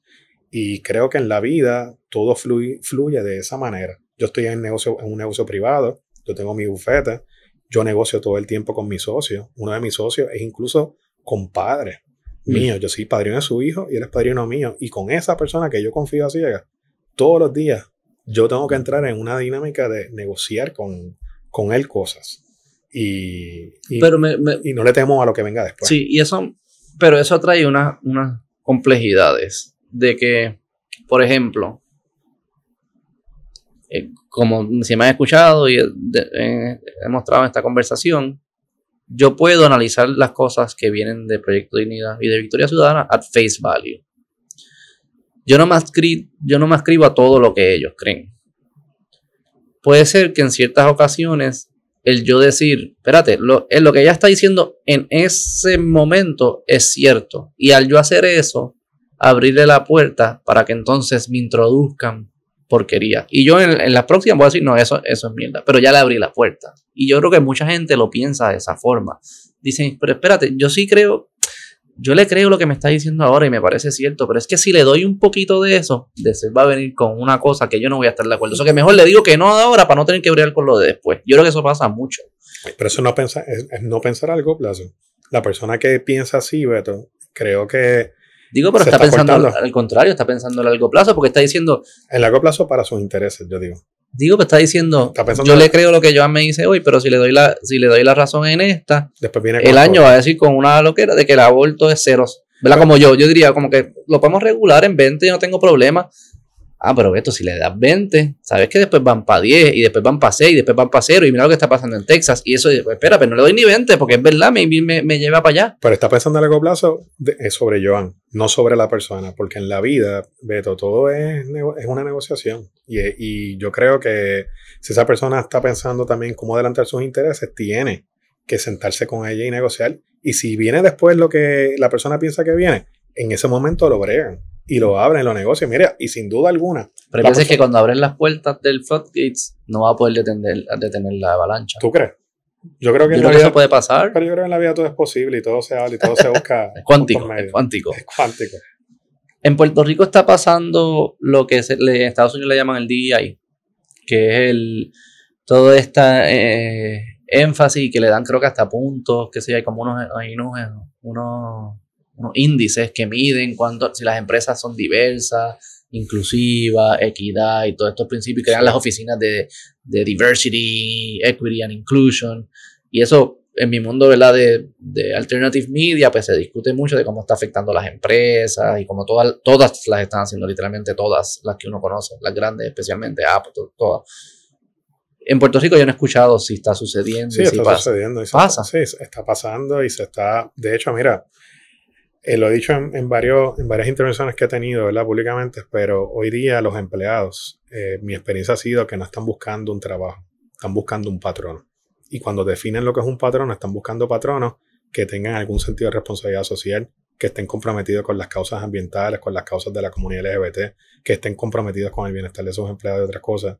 Y yo creo que hoy día, en esta época que se habla de la gran renuncia y otras cosas, muchas empresas han tenido que recurrir, no solo porque, no solo porque eh, de afuera se lo estén pidiendo, sino porque se han dado cuenta que se les está haciendo difícil reclutar y sobrevivir en un mercado de, como en el de estos tiempos, si no abren sus compuertas a este tipo de causas y, dar este tipo de, ayudas. Y en ese sentido, Beto, yo creo que, muchas empresas en Puerto Rico están, no creo, estoy seguro, están en esos procesos, están buscando ser más inclusivos, están bregando.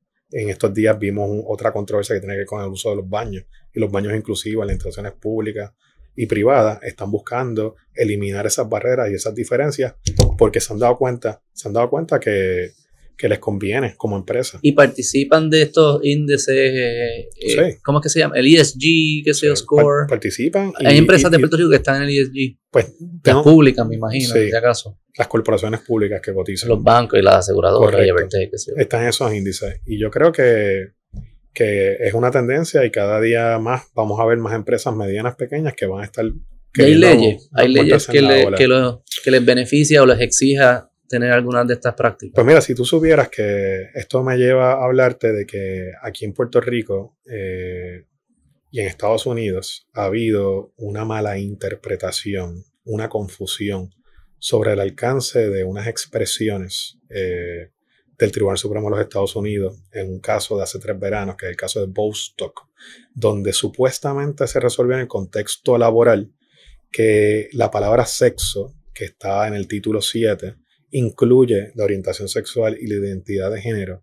Y muchos grupos, eh, la prensa, las empresas, eh, grupos activistas sociales, tú los escuchas disparatadamente diciendo, y con mucho respeto digo esto, pero disparatadamente en la calle, que hace tres veranos atrás el Supremo de los Estados Unidos resolvió que tú no puedes, que discriminar por razón de sexo incluye no discriminar por razón de orientación sexual e identidad de género, y que por eso hay que cumplir con esos mandatos del título 1 y título 7 y hacer baños inclusivos y hacer el lugar de trabajo incluso inclusivo, porque si no, te expones como empresa a que te acusen de que estás discriminando por razón de... Y eso no fue lo que el Supremo... Y eso no fue lo que resolvió. De hecho, quien escribió la opinión del Supremo de Bostock hace tres veranos fue el juez Gorsuch, un juez conservador, un juez religioso, que en más de 70 ocasiones en la opinión le dio una bofetada a la perspectiva de género. Y en la decisión dice, tú naces hombre o mujer.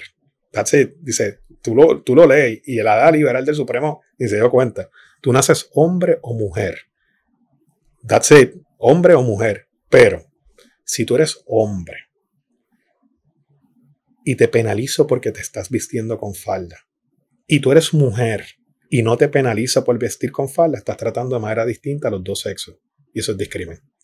Ok, eso que es igualdad de sexo.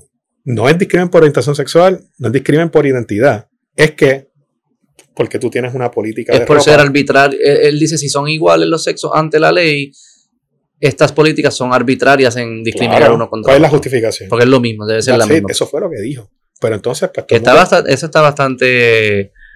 Eh, sé que es conservador en el sentido del rol del Estado, pero ah, eh, es liberal en práctica. Claro. Porque permite que no, cualquiera se evite. Si Que se, se se lo evite. permiten a uno, se lo permiten a todos. Es lo que le está diciendo. Eso es así, pero esa fue la mala que ese juez brillante, e inteligente, le dio la vuelta y la gente no lo vio, porque si te das cuenta y tú lees la decisión, te das cuenta que la decisión le cierra la puerta a la perspectiva de género de, de entrada y le dice, miren, Digo como idea, pero no como práctica. no, no necesariamente como práctica, pero le está Which is fine, no es su rol de, Claro. definir eso. Claro, pero llegó a ese punto medio que tú estabas hablando al inicio de este, de este podcast, que yo creo que fue magistral, pero ah, volviendo al tema, todas estas políticas inclusivas y todas estas campañas y toda esta inserción de las empresas en estos índices responde en parte, y lo de los baños inclusivos incluso, eh, responde en parte a esta lectura incorrecta de esta decisión que todo el mundo cree que dice algo cuando nunca lo ha dicho, ni lo dice ahora.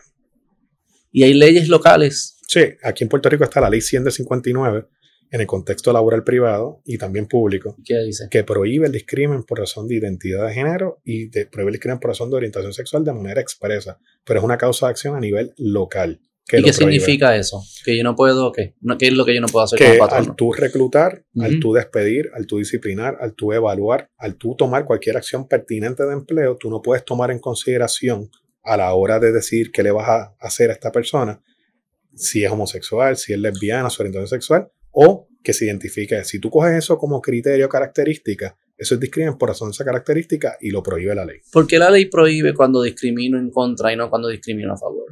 Bueno, Porque discriminar, sí, al final lo que está diciendo es no consideres esta variable cuando vayas a hacer algo en el trabajo. Porque si le doy un bono por el hecho de haber sido- o lo, o lo admito o lo recluto por el hecho de tener esas variables, porque eso no es discrimen también contra los que no tienen eso. nosotros discriminamos todos los días. por Lo eso, que pasa es que no todos los discrímenes están prohibidos.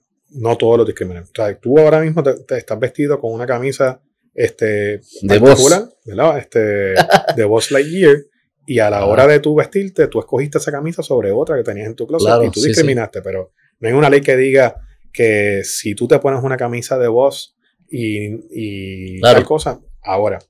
Hay, hay leyes también que te dicen tienes que discriminar para corregir algo. Por ejemplo, hay una ley que prohíbe el discrimen por razón de impedimento, la diversidad funcional, que dice, mira, si tú eres diverso funcionalmente, tu obligación no es solo no discriminar, es también eliminar barreras. Y eliminar barreras significa, por ejemplo, que tú hagas un ajuste en el trabajo para que esta persona pueda trabajar como el otro, o que la reclutes incluso para que tenga la misma oportunidad que la sí, otra. como affirmative action. Affirmative action o discrimen a la inversa o lo que sea, ¿verdad? Pero hay- o sea, todo va a depender del valor que tú quieras este, proteger. Y esto volvemos a la... a- a- Pero es bien principio. curioso porque se dice, o sea, te- yo estoy de acuerdo, no me encanta que el Estado lo diga, pero me parece una buena práctica que no estemos juzgando a las personas ni tratándolas por esas otras características que no tienen nada que ver con su desempeño del trabajo. Claro. Nada que ver.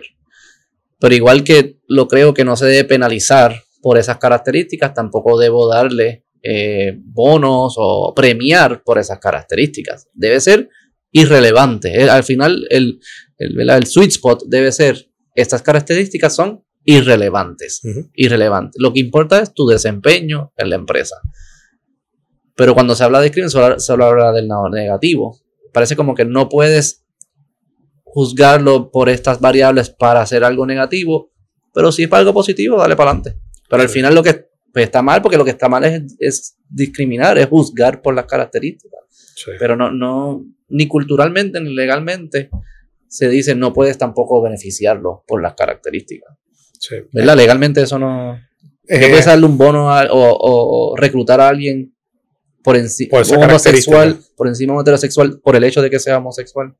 Bueno, este. ¿O hay algún, eh, algún- eso, eso estaría prohibido también, sería discrimen a la inversa. Pero no, pa- eso no. Pero pueden haber circunstancias donde se requiera que uno haga actos discriminatorios afirmativos para corregir ciertas situaciones, pero esos son casos bien específicos en las leyes, bien Mm. específicos, pero Pero culturalmente tampoco es como que it's not a- nadie lleva un caso, ni los medios, ni nada sobre no, eso. no, no, no Creo que. DI sí está en Puerto Rico, está Sí, metido. En todas, grandes, pequeñas, medianas, te ciudad, rural, sí, más las grandes. Sí, mira. más las grandes. las grandes. Y tienen oficiales de DI, Pues mira, que tú este, sepas. No, no tienes que dar información confidencial ni nombre. No, ni no, nada. no. Pero lo has visto. Oficinas de diversidad. y- sí, y de inclusión y todas esas cosas. ¿Y qué es lo que ellos? ¿Sabes que están saliendo unos papers? Lo escuché, no los he leído ni los he visto, pero lo he escuchado varias veces, que ya están, como eso ya lleva un tiempito, ya están pudiendo medir la efectividad de estas de estas oficinas y estos entrenamientos que le dan, como, como adoctrinamiento casi, eh, que le dan. Y los resultados son que se convierten peor, que ah, las personas se convierten eh, más racistas y eran como, o sea, no, no mejora, es como que, es que, porque al final lo que estás es constantemente poniendo en mi cabeza, tienes que estar pendiente de la raza, tienes que estar pendiente de la orientación. Ya no es una persona, no es una persona negra y tengo que estar consciente. Que y, y, los resultados salen que son o neutrales o negativos. No es como que no, mejora. Bueno, si tú partes del, experimentalismo democrático, pues te das cuenta que entonces eso es algo que hay entonces que corregir de alguna Pero no lo van a corregir, es lo que te digo. Vamos a ver. porque van a decir que hay que hacer más. Ah, pues hay que hacer más training. ¿verdad? No, es que el training, no, no, es que hay que hacer más training, porque es que ya, y, y, no es culpa del training, no es culpa de Trump o de los YouTube o de qué sé yo. O sea, no, a mí muchas de estas personas, y esto pasa también con los religiosos, esto pasa con todos los movimientos, hay poca introspección. Ellos piensan que todas sus intervenciones van a producir resultados positivos y cuando no lo hacen, nunca piensan que ellos pudieran haber producido eh, resultados negativos. Siempre no, tuvo que haber sido otra cosa y por ende tengo que meterle, meterme más todavía. Y, y la realidad es que sí, al final yo creo que lo que la competencia es lo que va a decir. Las empresas que quizás no hacen día y quizás reclutan mejor, o hay una mejor relación entre sus empleados, outperform a las que sí, y el mercado decidirá. Porque yo hablo con personas que están que estuvieron en empresas que tienen día y todo esto. Y dicen, mira, como que al principio yo estaba on board, seguro, man, porque quién no quiere que las personas se sientan mejor y que funcionen, y eso no tiene nada de malo. Pero de repente la empresa se convierte solamente sobre eso. Cada vez que tú hablas sobre un tema, entra el concepto del tema. Y cada vez que un político dice algo, hay que hacer reuniones para discutirlo. De repente es como que, pero es que ya, nosotros nos dedicábamos a hacer programación. Ahora estamos, parece un canal de televisión, estamos debatiendo política, ideología todo el tiempo. Y al final deteriora el desempeño de la empresa. Y esa, esa, esa, lo, no sé si lo pararon por completo, pero lo redujeron. Dijeron, no, no, esto tenemos que parar de hacerlo porque es que no produce nada. Sí, está siendo contraproducente en realidad. Contraproducente. No sabía que estaba en Puerto Rico metido, fíjate. Sí, y en distintos ámbitos y contextos y con otros nombres también y eso, tú sabes. En, ¿Ah, sí? ¿Qué nombres le ponen? No, no, no me sé el nombre, pero sé que lo llaman de distintas maneras también. Inclusión. Sí, todas esas cosas. Y pues obviamente, como te dije, yo creo que muchas veces estas políticas parten de premisas e, erróneas y equivocadas y que tú me digas que está causando ese resultado no me sorprende. Eso sobre todo cuando tú tratas de, imponer y forzar cosas. Y eso es lo que a mí me preocupa. Lo que a mí me sorprende es que no, haya tanta tantas personas hablando en contra. Tienen miedo. Aquí en Puerto Rico la gente y es la mayoría, yo estoy seguro que es la mayoría de las personas. Tiene miedo a que te cancelen. Mira, Beto, yo tengo muchos amigos a, los que yo amo, amigos homosexuales, transexuales, amigos a los que yo amo. Que una vez yo digo algo que con lo que no están de acuerdo, ellos, por ejemplo, puedo pensar en uno de ellos que yo sé que me ama también y me quiere como ser humano y es mi amigo del alma, pero se ofende. Y entonces te deja de hablar. Y en ese sentido, yo he notado aquí en mi generación y sobre todo en mi círculo de amistades, que puedo decirte que en mi círculo de amistades hay, hay muchos que se autoproclaman liberales, que, y lo hablamos ahorita, tienen un miedo terrible a que le dejen de hablar, a que lo excluyan del grupo, a que no los consideren inteligentes, a que digan este tipo es un transfóbico, este tipo es un macharrán, este tipo es un, maltratante, ¿sabes? Y obviamente pues, pues son cosas que, que culturalmente aquí pues tenemos que bregar. Yo, yo soy un fiel opositor de, de la cultura de la cancelación y la, y la denuncia y no me voy a limitar en decir lo que pienso por eso. Yo no voy a herir sensibilidades y voy a tratar de ser empático siempre, pero yo no voy a, a, vivir un calvario porque no, no, no, puedo decir lo que pienso, ¿sabes? Y en ese sentido, pues, estos temas, hay mucho miedo a hablarlo en la calle para, porque tiene miedo a que, a, que se te etiquete. Yo soy empresario y a mí me han dicho, pero ¿cómo tú vas a decir eso? ¿Vas a pelear el negocio? ¿Vas a pelear el cliente? ¿Te ha afectado alguna vez? Nunca. ¿El negocio? Nunca. Y de hecho, eh, abre las puertas para tener conversaciones más cándidas también con ciertos directivos de empresas y empresarios. Algunos difieren y me lo dicen, otros se ríen y me dicen contra. Dijiste lo que a lo mejor no se atrevía a decir eh, esta persona y eso, pero yo creo en eso. Claro. Y pues, mano, es, es Sí, una cultura. Sí, es curioso que, que los liberales hoy en día son los que están un poco en contra de una cultura abierta. Sí, es Una como, cultura, mira, así yo me siento. Vamos a hablar, convénceme, yo no tengo problema. Claro. Let- eh, happy medium, quizás no, no estamos de acuerdo, vamos a hablar. acerca- También se, este concepto de que todo es política y todo se politiza y las relaciones son políticas también ahora. O sea, que yo no puedo tener amigos que piensan distinto. No, yo, no- yo no estoy buscando. Yo me siento con mis amigos, pensamos distintos, yo me burlo, ellos se burlan, nos reímos. Yo no estoy buscando imponer mi idea ni, ni poder sobre ellos. Al contrario, eso fuese muy triste que nuestras relaciones se reduzcan a eso. Y- Son mucho más sofisticadas que eso. claro, tú te nutres y tú aprendes de la otra persona y ves otra perspectiva y a lo mejor si tienes un planteamiento, un punto sobre algo, lo- hasta lo puedes hacer más sólido tomando en consideración 100%. la perspectiva Sí, del sí, otro. 100%. Tú sabes, y, 100%. y pues te lo digo, es, es, es a veces lamentable y frustrante. Y uno como que sufre, pues dice contra mano. Sí, Y lo has invitado como que, mira, vamos a hablar. Claro. Y no, no sí, pasa. no, no, no. Y pasa. Tengo amigos que, que se sientan y Y hablan, es tan pero brutal cuando pasa, ¿verdad? Sí. Destruye un monstruo que uno tenía sobre la otra persona. Y es como que diablo, en verdad, no es tan malo. Como que está medio loquito eso de ni que puede tener hijos sin chichar. Mira, pero yo no, no diga eso por acá, yo no pienso, bueno, estoy yo no- diciendo yo ya no pienso, bueno, la, la, la Virgen, pues obviamente hay quien tiene su creencia religiosa, eh, hay ejemplos de la naturaleza. Pero que Yo- uno, uno hace un monstruo de estas personas. Y Hay, un personaje público famoso en Puerto Rico que dijo que tuvo una primera hija y, no- y nunca lo llegó a, nunca llegó a, a, a copular. La gente que menos escucha Beto sabe, lo que pasa es que yo no me quiero meter ahí en el medio. pero dime a mí, yo no sé, escríbemelo, escríbemelo aquí. Yo no sé, yo no sé nada de cultura popular. Pasa por ahí, pero ¿sabes qué? Que no, yo, lo escribo, pero tú no lo repites, ¿verdad? No, no lo voy a decir, te lo No repitas, porque prometo. Ni voy lo que pasa es que la persona tiene una, una hija y Ya, ya, ya. obviamente Sí, sí, sí. Ah, no sabía. Yo no quiero ofender a su hija, pero el cuento que hace la persona por ahí es que su primera hija nació sin él meterse. Y, sin y meterse mar. Jesús. No pudiese ser Jesús. bueno, él, él se cree que camina en las aguas y todo, así que. Yo creo que no. Jesús viene y no, y no, no- yo no creo en, en nada de, los, de esos cuentos. Pero si viniera, nadie se daría cuenta. Pues que no. como pasó en su tiempo, ¿verdad? Que nadie se dio cuenta que... Pero tuvo los cojones de venir a la tierra y decir, Él no escogió. yo soy el hijo de Dios. Él no lo dijo. Él no dijo que era el hijo de Dios. Te voy a enviar un podcast, te voy a enviar unos libros. Pues, del mejor scholar del New Testament. ¿Y qué dice? ¿Qué, qué es lo que decía?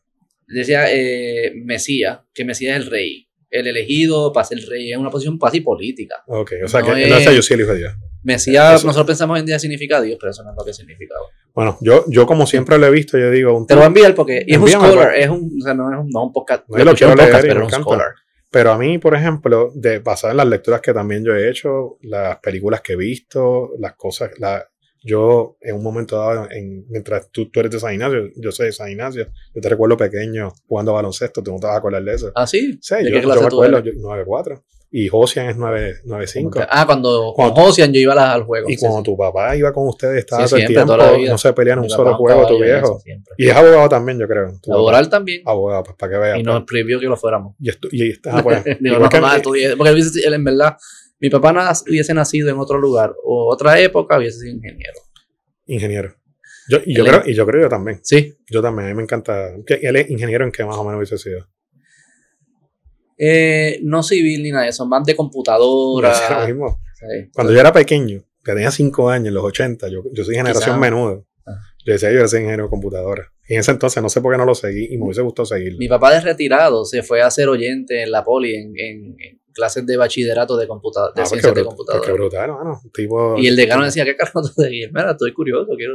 Pero tu viejo es joven todavía. O sea, que Sí. Pero, lo- hay, hay una trampa que se le hizo a esa generación de, de la edad del retiro. sí. Se mantuvo la edad del retiro de antes con la tecnología de medicina de ahora, donde te quedaban 30 años, 20 años más. Entonces como que algunos, yo siento a veces, digo, lo estoy diciendo en público, yo lo he mencionado, como que, como que se retiran an- cuando tenía, les quedaba. Productivo. Y hay mucha. Aún tu papá es productivo. Súper productivo. Mira, pero volviendo al tema, yo crecí y leí y he escuchado que, este, que Jesucristo vino aquí a la tierra y dijo, yo soy el Mesías o el Hijo de Dios.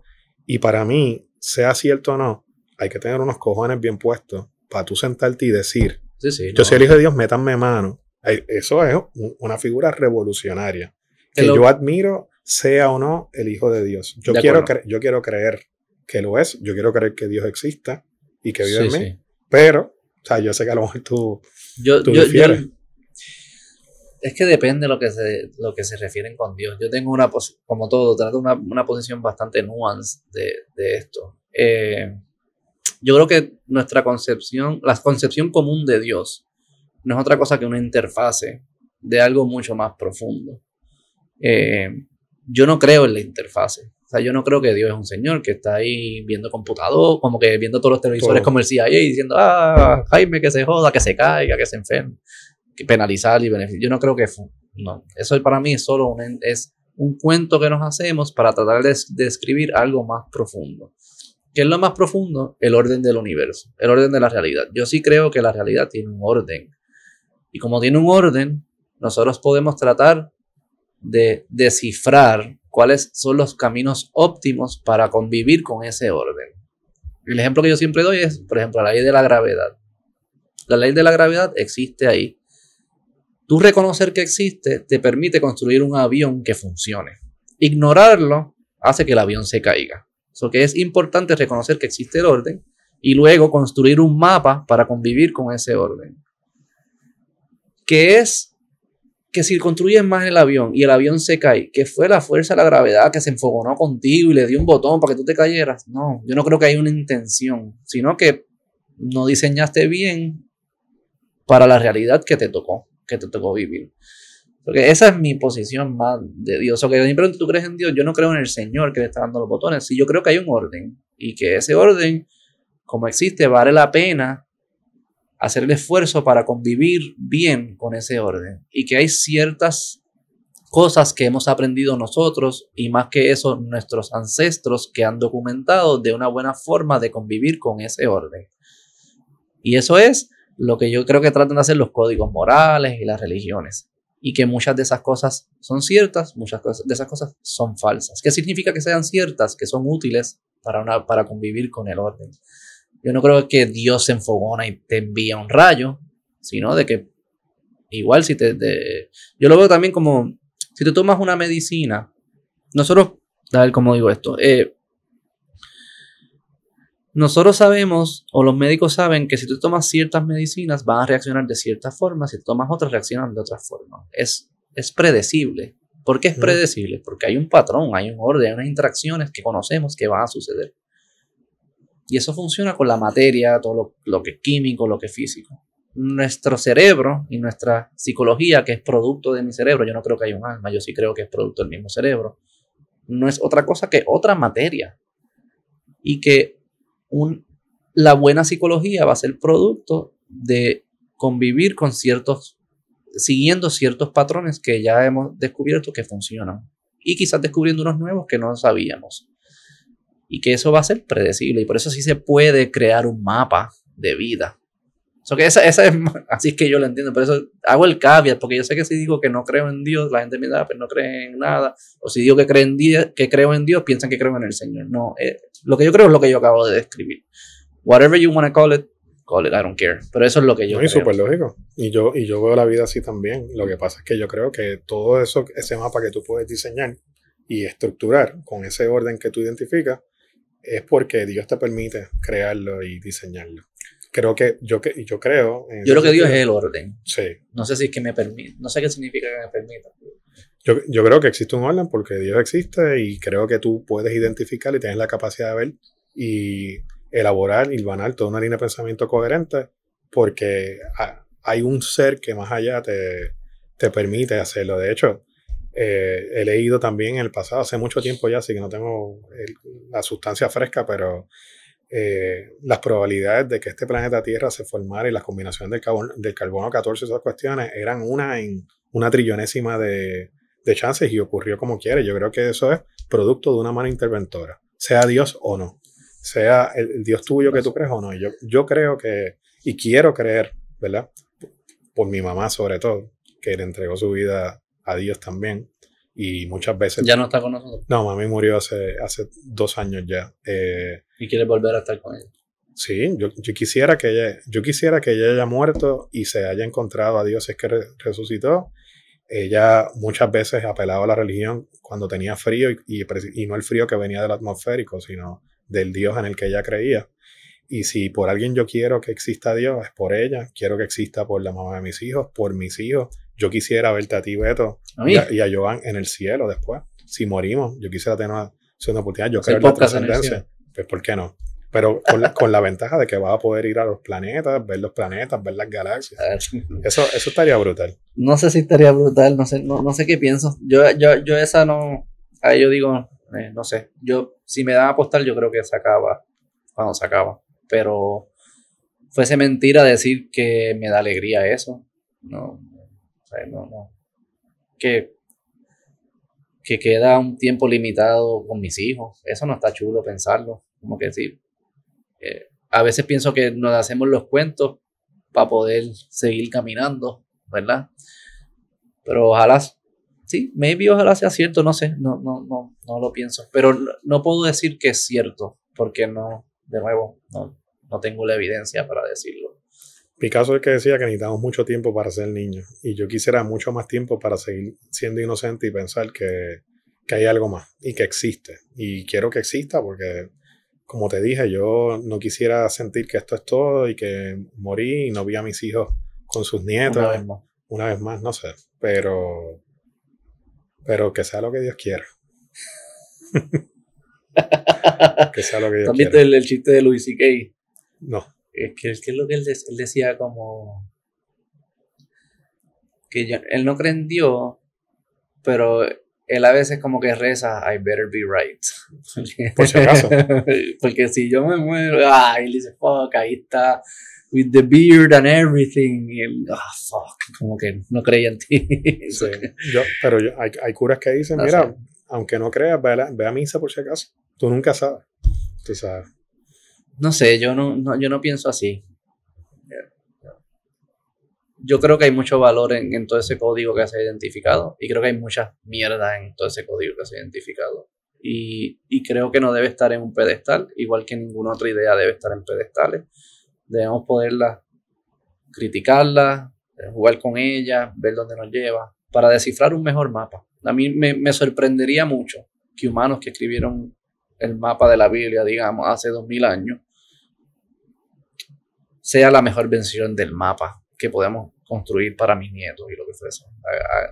Me sorprendería mucho. No, es cierto en ninguna otra materia. Eso, eso sí que puedo decirlo. Eh, eso no quiere decir que no cargue con mucha sabiduría. Este, hay que saber ser responsable con esas cosas, saber qué, conservar y qué, y qué no conservar. Esa, esa pregunta que ahí me dicen, ¿tú eres conservador o liberal? Yo depende de lo que me estás pidiendo conservar y depende de lo que me estás pidiendo cambiar. Yo creo que esa es la respuesta correcta. Yo no, no, no puedo conservar todo solo por el hecho de conservarlo, ni, ni, ni debo querer cambiar todo solo por el hecho de cambiarlo. Yo no valoro esas cosas en sí. Yo valoro las buenas ideas y las cosas que producen bienestar. Que algunas ya las desciframos, conservemos esas, que algunas no, pues busquemos las que no es un, es un, poco más práctico. Yo no sé, yo creo que a veces nos hacemos como ocho en muchas de estas cosas. ¿No crees? Yo creo también, pero me gusta, sinceramente me gusta como lo, lo, estás viendo. Yo creo que yo lo veo así también. Lo único que yo siento que recibo un empujoncito de alguien, de la fe. Sí. Préstamela a veces. Me la presta los empujoncitos, eso. Tú tienes acceso a algo que yo no tengo, entonces tú crees. Ok, yo tengo, pero lo estoy dejando en la. sí, yo creo, yo, yo, creo que tú lo tienes, creo que lo estás ignorando. Yo creo, aquí no, yo no quiero sermonearte ni convertirte no, en nada. sermonea, vamos a hacer recuento, dame un sermón, vamos, cinco minutos, convénceme, ¿qué estoy dejando en la mesa? ¿Cuál es la versión de Beto que es mejor y cómo la consigo? Bueno, yo, yo creo que esta versión de Beto está bien. Yo no soy quien para decirte que, que puede ser mejor o no. Yo creo que, que está súper bien. Ha sido una conversación súper super entretenida, inteligente, obviamente, y, y, y, y, ayudas a ver las cosas de una manera distinta. Lo que sí yo te puedo decir es que, lo que me dijo este cura, Padre Aníbal, siempre, siempre me dijo, nunca cierres tu corazón a las sorpresas de Dios. Mm. Y yo creo que lo importante, Beto, es, ¿sabes? Creo, yo no sé si tú eres así, yo te podría decir que a lo mejor, eh, para mí en la vida no existen verdades absolutas, infalibles, siempre hay que dar el espacio para, para lo inexplicable, eh, para los misterios. Y sinceramente yo creo que dentro de ese código mapa que tú has dibujado en tu vida, para mí uno de los valores principales es ser una persona de bien, de frente a ti o a tus espaldas, porque uno es lo que es ante los ojos de Dios. Yo hago el bien no para que tú pienses que yo soy una buena persona, sino porque creo que es lo correcto y lo que me hace sentir a mí alegre. Y eso es lo que yo quiero que mis hijos vean. y muchas veces yo, aquí te voy a confesar, yo no comulgo con muchas ideas de la mamá de mis hijos, pero voy y la defiendo públicamente por mis hijos, porque yo sé que ellos se están criando con mis valores y con los de ella. Y yo no sé quiénes de mis hijos, si Mariana o si Santiago, van a heredar las, ideas de Joan o las mías propias. Pero aunque Mariana, por ejemplo, que es la más que se me está pareciendo a, ella, es el mismo tipo de persona, igual de articulada, de emotiva, de apasionada. Eh, si Mariana sale eh, una defensora a ultranza de las ideas de ella, pues yo quiero que con mis posturas públicas cuando las hago, el camino de Mariana también esté plano para que ella por lo menos tenga la oportunidad de hacer lo que hizo Joan o lo que ella quiera hacer en su vida. Yo, como te dije, eh, sé que Joan es una figura controversial, creo que se mete en problemas este, gratuitos, también creo que, que hay problemas no buscados y tergiversaciones, pero y no comulgo con muchas de las ideas de ella, aunque sí creo en otras. Y yo creo que lo importante es hacer el bien y defender el camino de ella para que ella siga teniendo ese espacio para, para comunicar lo que quiere y hacer los cambios que quiere, no para imponerse tampoco, ni para, la, para establecer.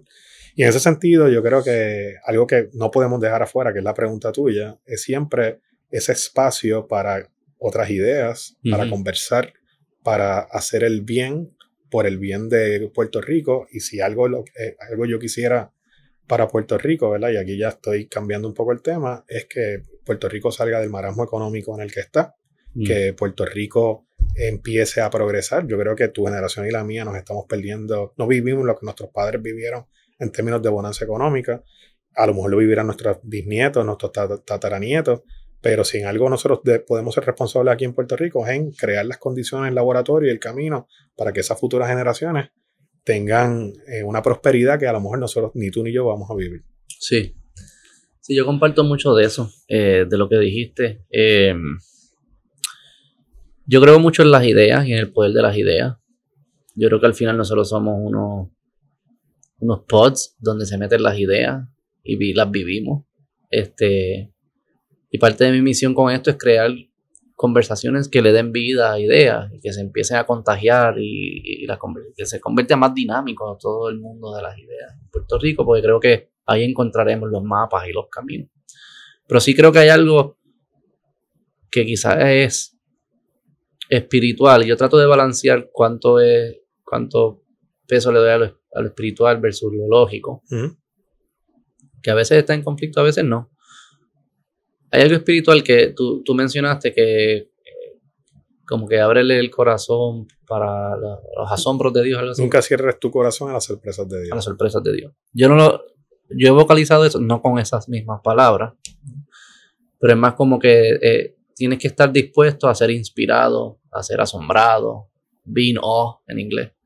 Eh, y que muchas veces uno vive una vida, camina por la ciudad o por donde sea que tú camines, y el lente que te pones no te permite ver un niño sonreír, un, buen gesto y apreciarlo. Y esa vida no está cool y no produce nada bueno para ti ni para las personas que te rodean. Y solo lo único, no tienes que cambiar nada, solo tienes que cambiar el lente. Y yo creo que eso es lo que el cura está tratando de, explicar. ahí. Yo estoy de acuerdo con eso. creo que puedo llegar a eso sin creer en Dios, en el Dios que ustedes creen, pero no me parece que, o sea, me parece que es una buena idea, regardless de cómo llegues a ella. Este, eso que sí, eso es lo que yo trato también de hacer aquí en, en, las conversaciones y, y, en mi vida. Este, una súper buena conversación, pero también el cura me, lo que me está diciendo, ¿verdad? Tú dices que eso es lo que tú crees que él dice. Yo creo que, eh, que lo que dice sobre lo que hemos hablado tú y yo es que, por ejemplo, nunca cierres tu, tu mente a la posibilidad de que la vida no necesariamente comienza con un código genético. y que quizás mis papás no chicharon. Dale, bye. Gracias, Jaime. Gracias a Bye.